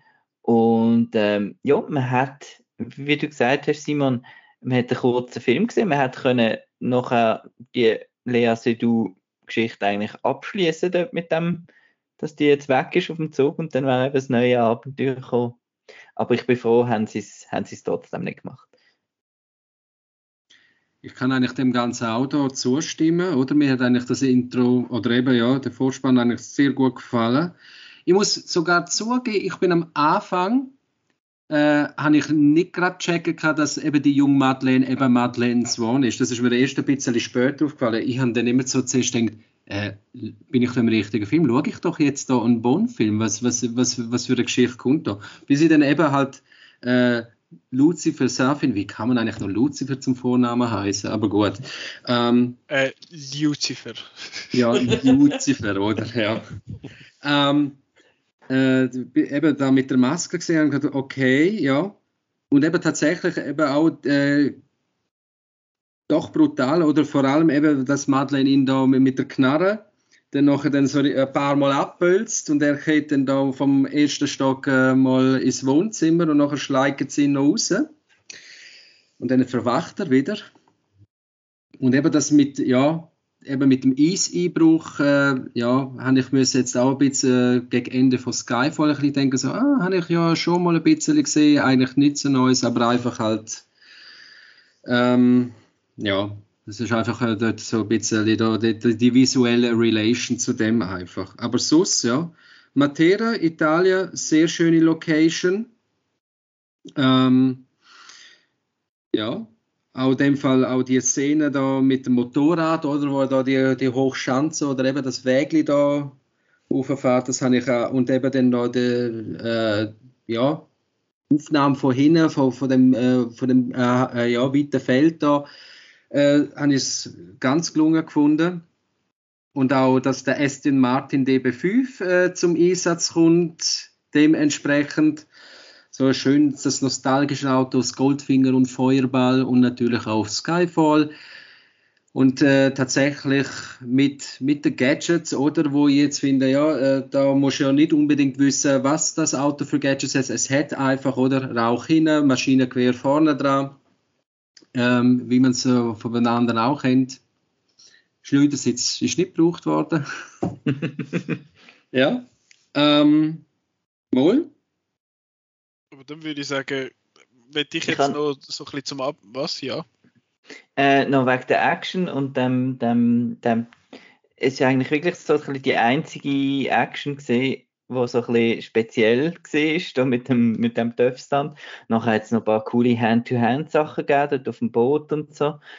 Aber ähm, ich habe halt schon ähm, für mich selber wieder, das habe ich auch schon im Bond, äh, anderen Bond-Podcast irgendwie mal gesagt, währenddem das früher einfach Bond ein bisschen Nonplusultra war in Action, eben, ähm, habe ich jetzt da doch öfter daran gedacht, äh, hey, äh, wenn der Tom Cruise kommt, können alle einpacken. Und das ist so ein bisschen das, das darum hat mich das ein bisschen underwhelmed, da all das Zeug, weil wir wirklich schon so spektakuläre Sachen gesehen haben in der Vergangenheit. Ähm, ist jetzt aber auch halt nicht der Anspruch von diesem Film, glaube ich. Aber es ist einfach so etwas, was ich im Hinterkopf immer ein bisschen, ein bisschen hatte, dass es wie nach der Eröffnungssequenz ist es eigentlich gar nicht mehr, nicht mehr so übertroffen worden. Mhm. Ja, ich Apropos, schon, was du meinst. Ja. Also eben, die Action ist... Sorry, ich habe das Wort abgeschnitten, Nicola. Aber, Nein, ich habe eigentlich ich habe, ich habe nur eine Beipflicht. Also eben, es ist nicht so, als ich die Review geschrieben habe, habe ich mir dann überlegt, und wie war die Action gewesen? Oh, oh, oh gut, aber ähm, es hat jetzt nicht so eben das, was du am Anfang gesagt hast, da die, die Staumauer-Szene oder jetzt eben, wenn du mit dem Mission Impossible vergleichst, da irgendwie dann, dann im Helikopter, was auch immer, was immer war, und denkst, boah, das ist einfach so geil gewesen und das ist so, ja, okay, das ist, ist sagst du, aber irgendwie, es ist jetzt nicht so das, das was der, äh, am meisten in der bleibt, Action, eben, da hast du ein anderes Element. Eben das Drama ist eigentlich wichtiger ja. als, als Thrills jetzt bei dem Bond, habe ich das Gefühl. Hm? Aber jetzt darfst du, Nicola. Ich würde noch gerne, apropos Eröffnungssequenz, ich würde gerne noch über den Vorspann schwätzen. Ähm, also viel, allzu viel habe ich nicht sagen dazu. Ich finde, der Song ist, ist cool. Ich finde es auch schön, wie das Thema quasi, die Melodie vom Song auch nachher im, im Score immer wieder mal ein bisschen verwendet worden ist. Und vor allem, was ich sehr cool gefunden habe, was glaube ich auch sonst ein paar nicht geblieben ist, eben, es geht ja so ein bisschen um, um DNA, wie es da quasi die Knarren, die aufeinander schiessen und nachher zu so DNA-Strings geworden sind. Das hat so geil ausgesehen. Das habe ich mega cool gefunden und nachher vor allem auch, weil es so, es ist alles so gespiegelt und so kaleidoskopmäßig und nachher macht es den Übergang zu fünf Jahren später mit so einer Drehung und nachher an so einer Hauswand äh, beziehungsweise so eine, so eine Glas, wie sagt man, Fensterwand, wo nachher, wo nachher so einbrechen, dort aber auch so mit dieser Spiegelung geschafft. Das habe ich sehr, sehr elegant gefunden. Gibt es noch Meinungen zum, zum Vorspann? Gott, bei mir könnte ich jetzt einfach sagen, ähm, Danny Kleinman, Daniel Kleinman, der ja äh, jetzt einfach auch für den letzten äh, Vorspanns ja, oder auch schon bei der Brosnan-Zeit einfach schon Vorspanns gemacht hat, hat da eigentlich auch wieder sehr ordentliche Arbeit geleistet. Äh, mir ist der jetzt einfach nicht so hängen geblieben. Ich habe mich dann mal probiert, eben auf Billie Eilish's äh, Songtitel ein bisschen zu konzentrieren, zum schauen, weil mir gefällt der Song an sich so zum Losen nicht, aber ich muss sagen, gerade mit dem Vorspann und in dem Film einbettet, passt er jetzt auch wieder. Übrigens geht es mir auch so mit Sam Smith und seinem Writings on the Wall in It's Spectre. Ähm, ja, ja, also mehr kann ich jetzt da nicht dazu sagen. Aber sonst visuell äh, von der Arbeit her sehr gut gelungen. Ja, also ich habe es auch cool gefunden. Ähm, ich muss auch sagen, mir ist es ein bisschen ähnlich. Also ich glaube, ich bin dort noch die, die Handlung vom Vorfilm am Verarbeiten gewesen, während dem Vorspann, dass ich irgendwie dann gar nicht so darauf geachtet habe, was jetzt, wie jetzt der visuell umgesetzt ist. Darum kann ich einfach sagen, auch, also das Lied finde ich, finde ich, äh, finde ich cool. Das, das gefällt mir. Ich habe es ja tatsächlich geschafft, das voran nie gehört zu haben da merkt man, dass ich alt wird, dass ich kein Radio oder irgendwelche Medien mehr höre, wo man das könnte, einfach einem über den Weg laufen und ähm, ja, darum finde ich eigentlich, ja, es hat passt. Es passt ja auch text, textlich, ja. das, was er sagt, oder irgendwie äh, etwas von wegen I Love is based on a lie oder irgend so etwas in dem, die Richtung. Ich kann es jetzt nicht gerade rezitieren, aber so ein bisschen, so ein bisschen da sein. Marco, Meinung? Ja, ich wünschte einfach, Marvel würde eure toll animierten Abspann auch wieder einfach äh, vorne dran hängen. Wie es richtig ist, wie früher noch. Äh, genau, ich finde das eigentlich immer lässig, so eine Eröffnungssequenz, um ein bisschen, ein bisschen reinkommen und, und jetzt in dem Fall ein bisschen verschnaufen vom, und eben das verarbeiten, was man gesehen hat. Wir sind auch vor allem einfach die, die Pistolen eigentlich geblieben, ja. aufeinander zielt haben. Ist euch eigentlich aufgefallen, dass die Gun Barrel Sequenz das mal ohne Blut war? Es war ja vor allem am Anfang. Gewesen. Ich habe gemeint, sie sind jetzt die letzten paar Mal am Schluss. Gewesen. Ja, also ja, gut, seit, Spec äh, seit Spectre ist ja eigentlich wieder am Anfang. Hm. Nur, dass einfach die Melodie ein bisschen früher einsetzt. Und, äh, aber das Mal, tschüss Daniel Craig, kommt kein Blut oben runter, sondern zu, äh, eben zoomt aus dem äh, Lauf raus und dann bist du schon äh, ja, im sogenannten Norwegen. Ich habe jetzt gerade äh, den Dings vor mir, sorry, den, den Songtext von der Billie Eilish, ihrem, ihrem Song, und da steht jetzt eben, was I stupid to love you, was I reckless to help, was, I, was it obvious to everybody else that I'd fallen for a lie, so ist es gewesen. Mhm. Also singt sie eigentlich aus der Sicht von Bond. Ja, wirklich. Nachher eben You were ja. never on my side, fool me once, fool me twice, are you death or paradise?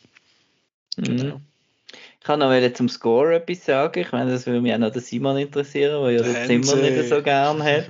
äh, ähm, ich war sehr überrascht gewesen, wie er sich zurückgehalten hat und wirklich die traditionelle Orchestrierung eigentlich genutzt hat und weniger so. Es hätte so ein paar, äh, was so ein bisschen am Schluss habe ich extrem an The Rock müssen denken, auch weil er dort auf die Terrasse raufgeht und die Musik ist auch so ein bisschen in die Richtung gegangen. Und, ähm, aber sonst, ich habe den Score, ich habe ihn auch daheim, ich habe ihn schon, schon zweimal gelost und ähm, mein Tipp wäre Cuban Chase, weil er tut dort wirklich, oder Chase in Cuba oder irgend so etwas, einfach das mit Kuba im Titel. Ähm, er tut dort wirklich verbinden, so die, die kubanische, zwar klischeemäßig, aber die kubanische Klang ähm, mit dem Bond-Thema zusammen und er hat da glaube ich auch noch irgendein der Gitarrist, der das Thema schon lange spielt, oder Arsene, das weißt du vielleicht, ähm, integriert. Und ich finde, es ist ein sehr klassischer Score. Und äh, ist irgendwie hat mir jetzt wieder ein bisschen besser gefallen als ich bin ein großer Fan von David Arnold seine Scores. Das hat mir jetzt ein bisschen besser gefallen als die letzten vom, vom Herrn Newman. Mhm. Wieder ein bisschen mehr in Richtung äh, traditionell ja, also bei mir ist jetzt äh, der Score von Hans Zimmer nicht, noch nicht so hängen geblieben. Also für mich fehlt einfach irgendwie, also äh, wenn ich einen Hans Zimmer höre, weißt, dann gibt es irgendwo in einem Film einfach einen Melodieabschnitt, oder wo bei mir dann einfach hängen bleibt. Das ist dann eben bei, bei Dark Knight so, das ist bei Inception so. Äh, und äh, jetzt beim Bond ist mir da, äh, da jetzt einfach nichts irgendwie hängen geblieben. Ich habe es eigentlich toll gefunden, wie er auch mit, mit dem James Bond-Thema auch ein spielt. Ich finde, er hat sich auch ein bisschen, hm, äh, trotz äh, ja, klassischer, traditioneller Varianten, doch äh, eben auch gern eben mit ähm, äh, We Have All the Time in the World, eben auch von John Barry oder da mit reingebracht. Eben, sage ich, es passt wunderbar zum Film, aber er hätte sich auch einfach gemacht, das zu bedienen. Es passt auch. Und aus On Her Majesty's Secret Service Thema, wo du dann eben auch mal im Hintergrund viel hörst, oder wo äh, Bond und M miteinander in London am Schwätzen sind, gerade neben der Themse. Es, aber eben, er hat, eben, das ist so, äh, macht sich ein bisschen einfach, aber er hat es wieder wunderbar, trotzdem wunderbar äh, reingebracht. Ja. Aber glaube, äh, eben irgendwie so ein eigenes Element irgendwie, wo ich sage, oh ja, die Melodie aus dem Bond-Film vom Hans Zimmer, das, das könnte ich jetzt immer wieder hören, fehlt mir jetzt. Ich weiß es nicht, ist das etwas bei den Bonds? Es ist nicht einfach, wenn man Bond-Musik denkt, dann hört man doch einfach da, da, da, und dann bist du schon dabei, dann ist schon, dann ist schon um einen geschehen. Gut, äh, so ja, äh, das auch, aber äh, ich sag mal, ähm, ich wo jetzt auch gerne eben John Barry eben halt favorisieren, weißt du, dann gibt's einfach so, äh, also weißt du eben, irgendwann ist auch das James Bond Thema, äh, ist eigentlich bei mir dann mal ausgelutscht, oder? Dann kannst du es schon in verschiedene Variationen bringen, aber dann gibt's dann einfach halt im, im Score selber dementsprechend einen Track, oder? Wo du, wo ich finde, oh ja, vom Russia ich lo, lo, los ich gerade das sehr gern, oder bei Goldfinger ist es Seb, bei Diamonds Are Forever ist es dann der Track, oder?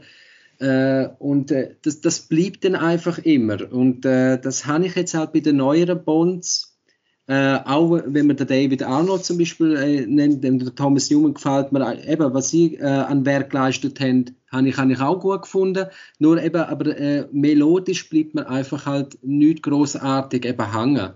Dass ich sage, ah ja, da äh, könnte ich jetzt eben quasi wie immer wieder los. Und das ist jetzt auch beim Hans Zimmer, gerade bei No Time to Die, bei mir halt auch der Fall.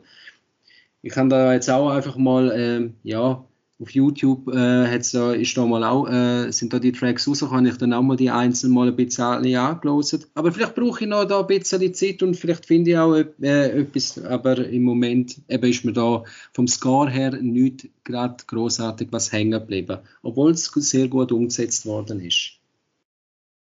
Ja, Marco, du hast ja mich noch indirekt angesprochen, weil ich schon ein paar Mal den Hans Zimmer disst habe. Ähm, ich habe jetzt eigentlich keinen grossen Grund zu meinem Diss. Also, ihr habt eigentlich alles Relevante schon gesagt zum Score. Ich kann das nur so ein bisschen zusammenfassen. Also, ich habe seinen Score cool gefunden. Er hat eben, ich finde es ich immer schön, wenn das Thema also ein bisschen vom, vom Song aufnimmt. Das hat er gemacht und gleichzeitig hat er auch noch so ein bisschen eben das bekannte James Bond-Thema aufgenommen. Und eben, jetzt komme ich halt wieder eben mit dem äh, We Have All the Time in the World und wie du Arsen vorhin gesagt hast, natürlich sehr Freude gehabt, wenn das andere, also das Hauptthema von äh, Honor Majesty Secret Service zwischendurch einmal aufgenommen hat. Das ist so ein bisschen der, der Fan-Moment von mir gewesen. Ähm, ich finde es hat passt und äh, ja, ähm, dass ich jetzt Hans Zimmer nicht so der grosse Fan bin, das ähm, ja, ist, ist so, aber ich muss auch zugeben, wenn es mal gut gemacht hat und äh, das habe ich, ich habe einen coolen, coolen Score gefunden.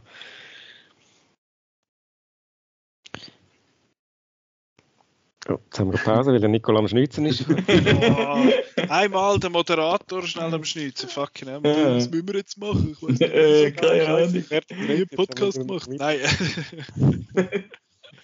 äh, nein, aber ich, also ich habe von meiner Seite alles gesagt, ich habe alles angesprochen. Gibt es noch von eurer Seite Themen? Wir sind jetzt doch schon fast wieder ein, huh, doch schon wieder ein Stündchen dran. Das wird dann eine lange Folge. Das ist ja, jetzt mein indirekter Weg, um zu sagen, macht schnell.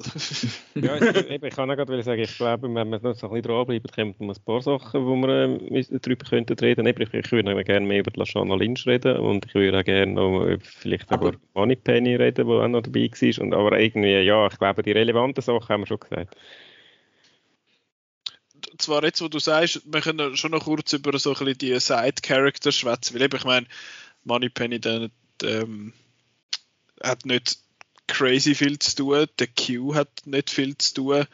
Es ist jetzt der, so ein bisschen suggeriert sehr stark, dass er schwul ist. Mit der Ding so, ja, er ja, kommt jetzt dann vorbei. Ähm, aber das hat mich auch wieder aufgeregt. Du kannst dann wieder nicht zeigen, dass der kommt. Also es ist wieder nur so, ja, dass das man das schnell rausschneiden kann. Ja, das ist mir für ja. den chinesischen Markt kann die Ziele nachher weglassen. Das ist relativ klar. aber, ja, aber das ist also, stippeln andauernd irgendetwas Das ist ein bisschen typisch Bund. Das ist jetzt gerade am Vogue, dass man halt jetzt muss nennen, dass man, was ja gut ist grundsätzlich, dass man jetzt eben mehr homosexuelle Charaktere auch einbaut und so und nicht mehr einfach nur da die heteromännliche Weltsicht. Aber äh, eben eben dann halt doch, äh, ja, hat es jetzt von meiner Seite aus nicht unbedingt gebraucht, aber... Es ist so ein bisschen halfway there. Irgendwie. Aber es ist, es ist grundsätzlich ja gut, dass das jetzt ein Trend wird, weil es etwas Sinnvolles ist eigentlich, dass man da, dass man da das, das bisschen, äh, ja, ein bisschen mehr Diversity reinbringt, aber es ist jetzt in dem Sinne ein bisschen bemüht gewesen.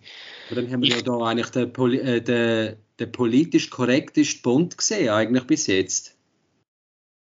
Oder nicht? Das ist super, er vergewaltigt mal niemand. Das ist. Das, ist, das macht Fortschritte mal. Nein, ähm.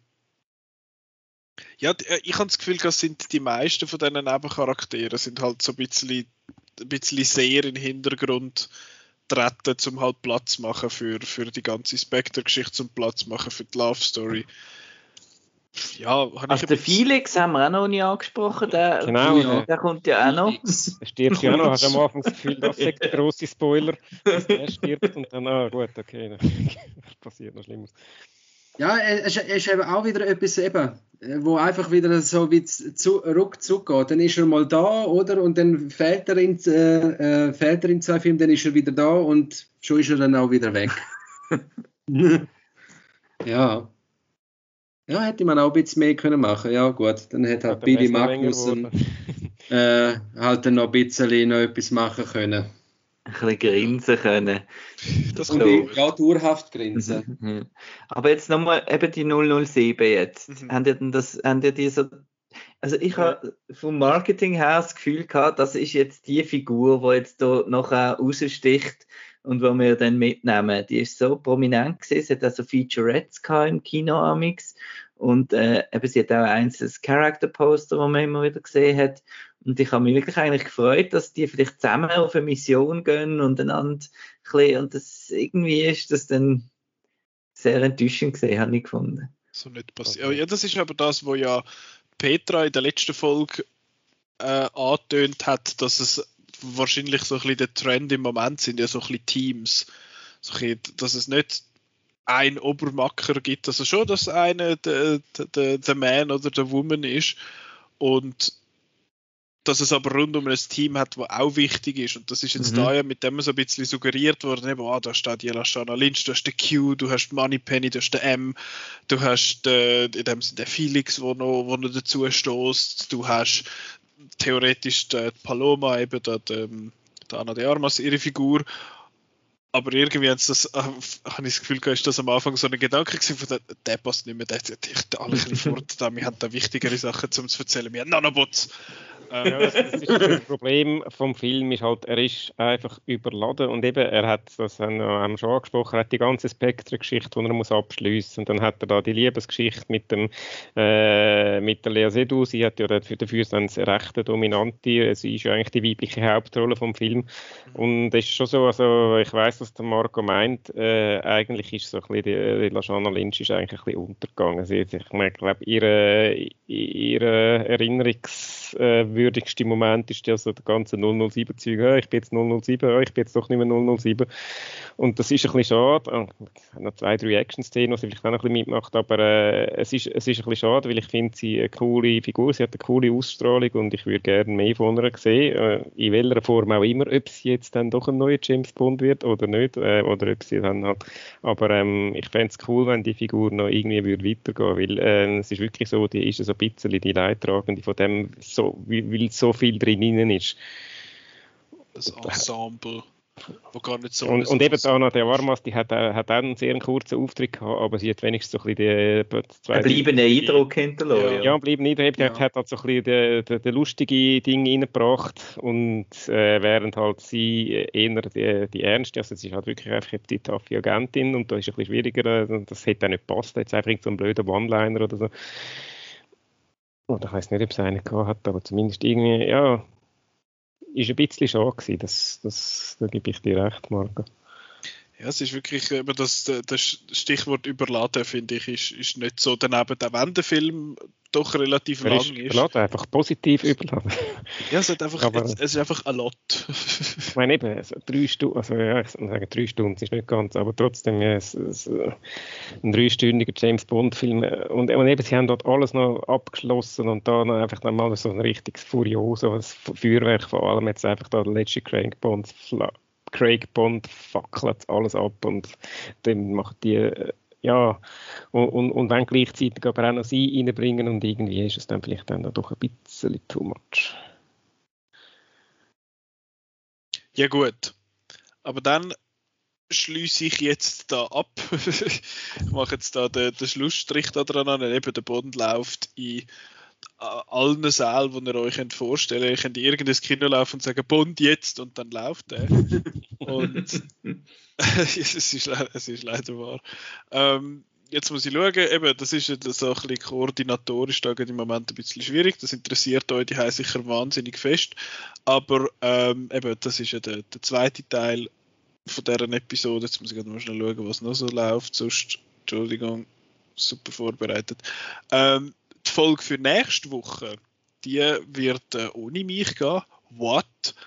Äh, und zwar ist das Indiana Jones, 40-jähriges Jubiläum vom Schweizer Juhu. Kinostart von Raider, Raiders of the Lost Ark, wo wir, äh, wo wir werden thematisieren und dann die Woche drauf kommen noch äh, dann Halloween. Halloween Kills, es kommt The Last Duel und der große, große Blockbuster mit dem Liam Neeson, The Ice Road. Ähm, Wo in anderen Ländern direkt auf Netflix gelandet ist. Und bei uns hat dann irgendein Verleiher noch gekauft. Wird im Dezember mit Film mit dem äh, Gunpowder Milkshake übrigens auch so passieren. Äh, ein, ein, ein Hoch auf, auf das Schweizer Kino. Ja, könnt, könnt James Bond schauen. Ich hoffe, ihr habt die, die Zeit genossen mit, äh, mit, äh, mit dem ZFF-Abschnitt, mit dem No Time to Die-Abschnitt. Wahrscheinlich ist, jetzt, wahrscheinlich ist die Folge insgesamt länger gewesen als No Time to Die, aber das ist ja nicht so schlimm. Ja, Und ich singe jetzt noch geschwind den Abspann. We have all the time in the world. Und so weiter und so weiter. Gut, äh, hoffentlich haben wir keinen Copyright Strike für das. Nein, Ach äh, stimmt, das war über zwei Sekunden, gewesen, verflixt. Ja. Nein, ist alles gut. Ähm, eben, den Podcast kann man hören auf äh, Apple Podcasts, Google Podcasts, Soundcloud, Spotify, einfach überall ein bisschen. Man kann auf Outnow gehen und dort äh, unsere zahllosen Reviews vom ZFF lesen, wo der Simon alle geschrieben und alle gelesen hat. Ähm, äh, geschrieben nicht, nein. Nicht ganz wahr. Gelesen habe ich glaube ziemlich alle, ja. Nein, das ist gut. Äh, eben, das sind, es sind sehr viele, man kann, äh, es hat ein paar sehr gute dabei, es hat ein paar weniger gute dabei, aber welche das empfehlenswert sind, haben wir im ersten Teil von Also die Reviews sind alle gut, oder? Die Reviews sind alle gut, ja. Das ja, ja, ja, danke für die Korrektur. Hochkompetente Autoren und Autorinnen. Genau. Ähm, aber dann ziehen wir da den Schlussstrich danke euch vielmals fürs Zuhören, danke euch drei für, fürs Mitmachen und wir hören uns nächste Woche. Tschüss. Tschüss. Ade.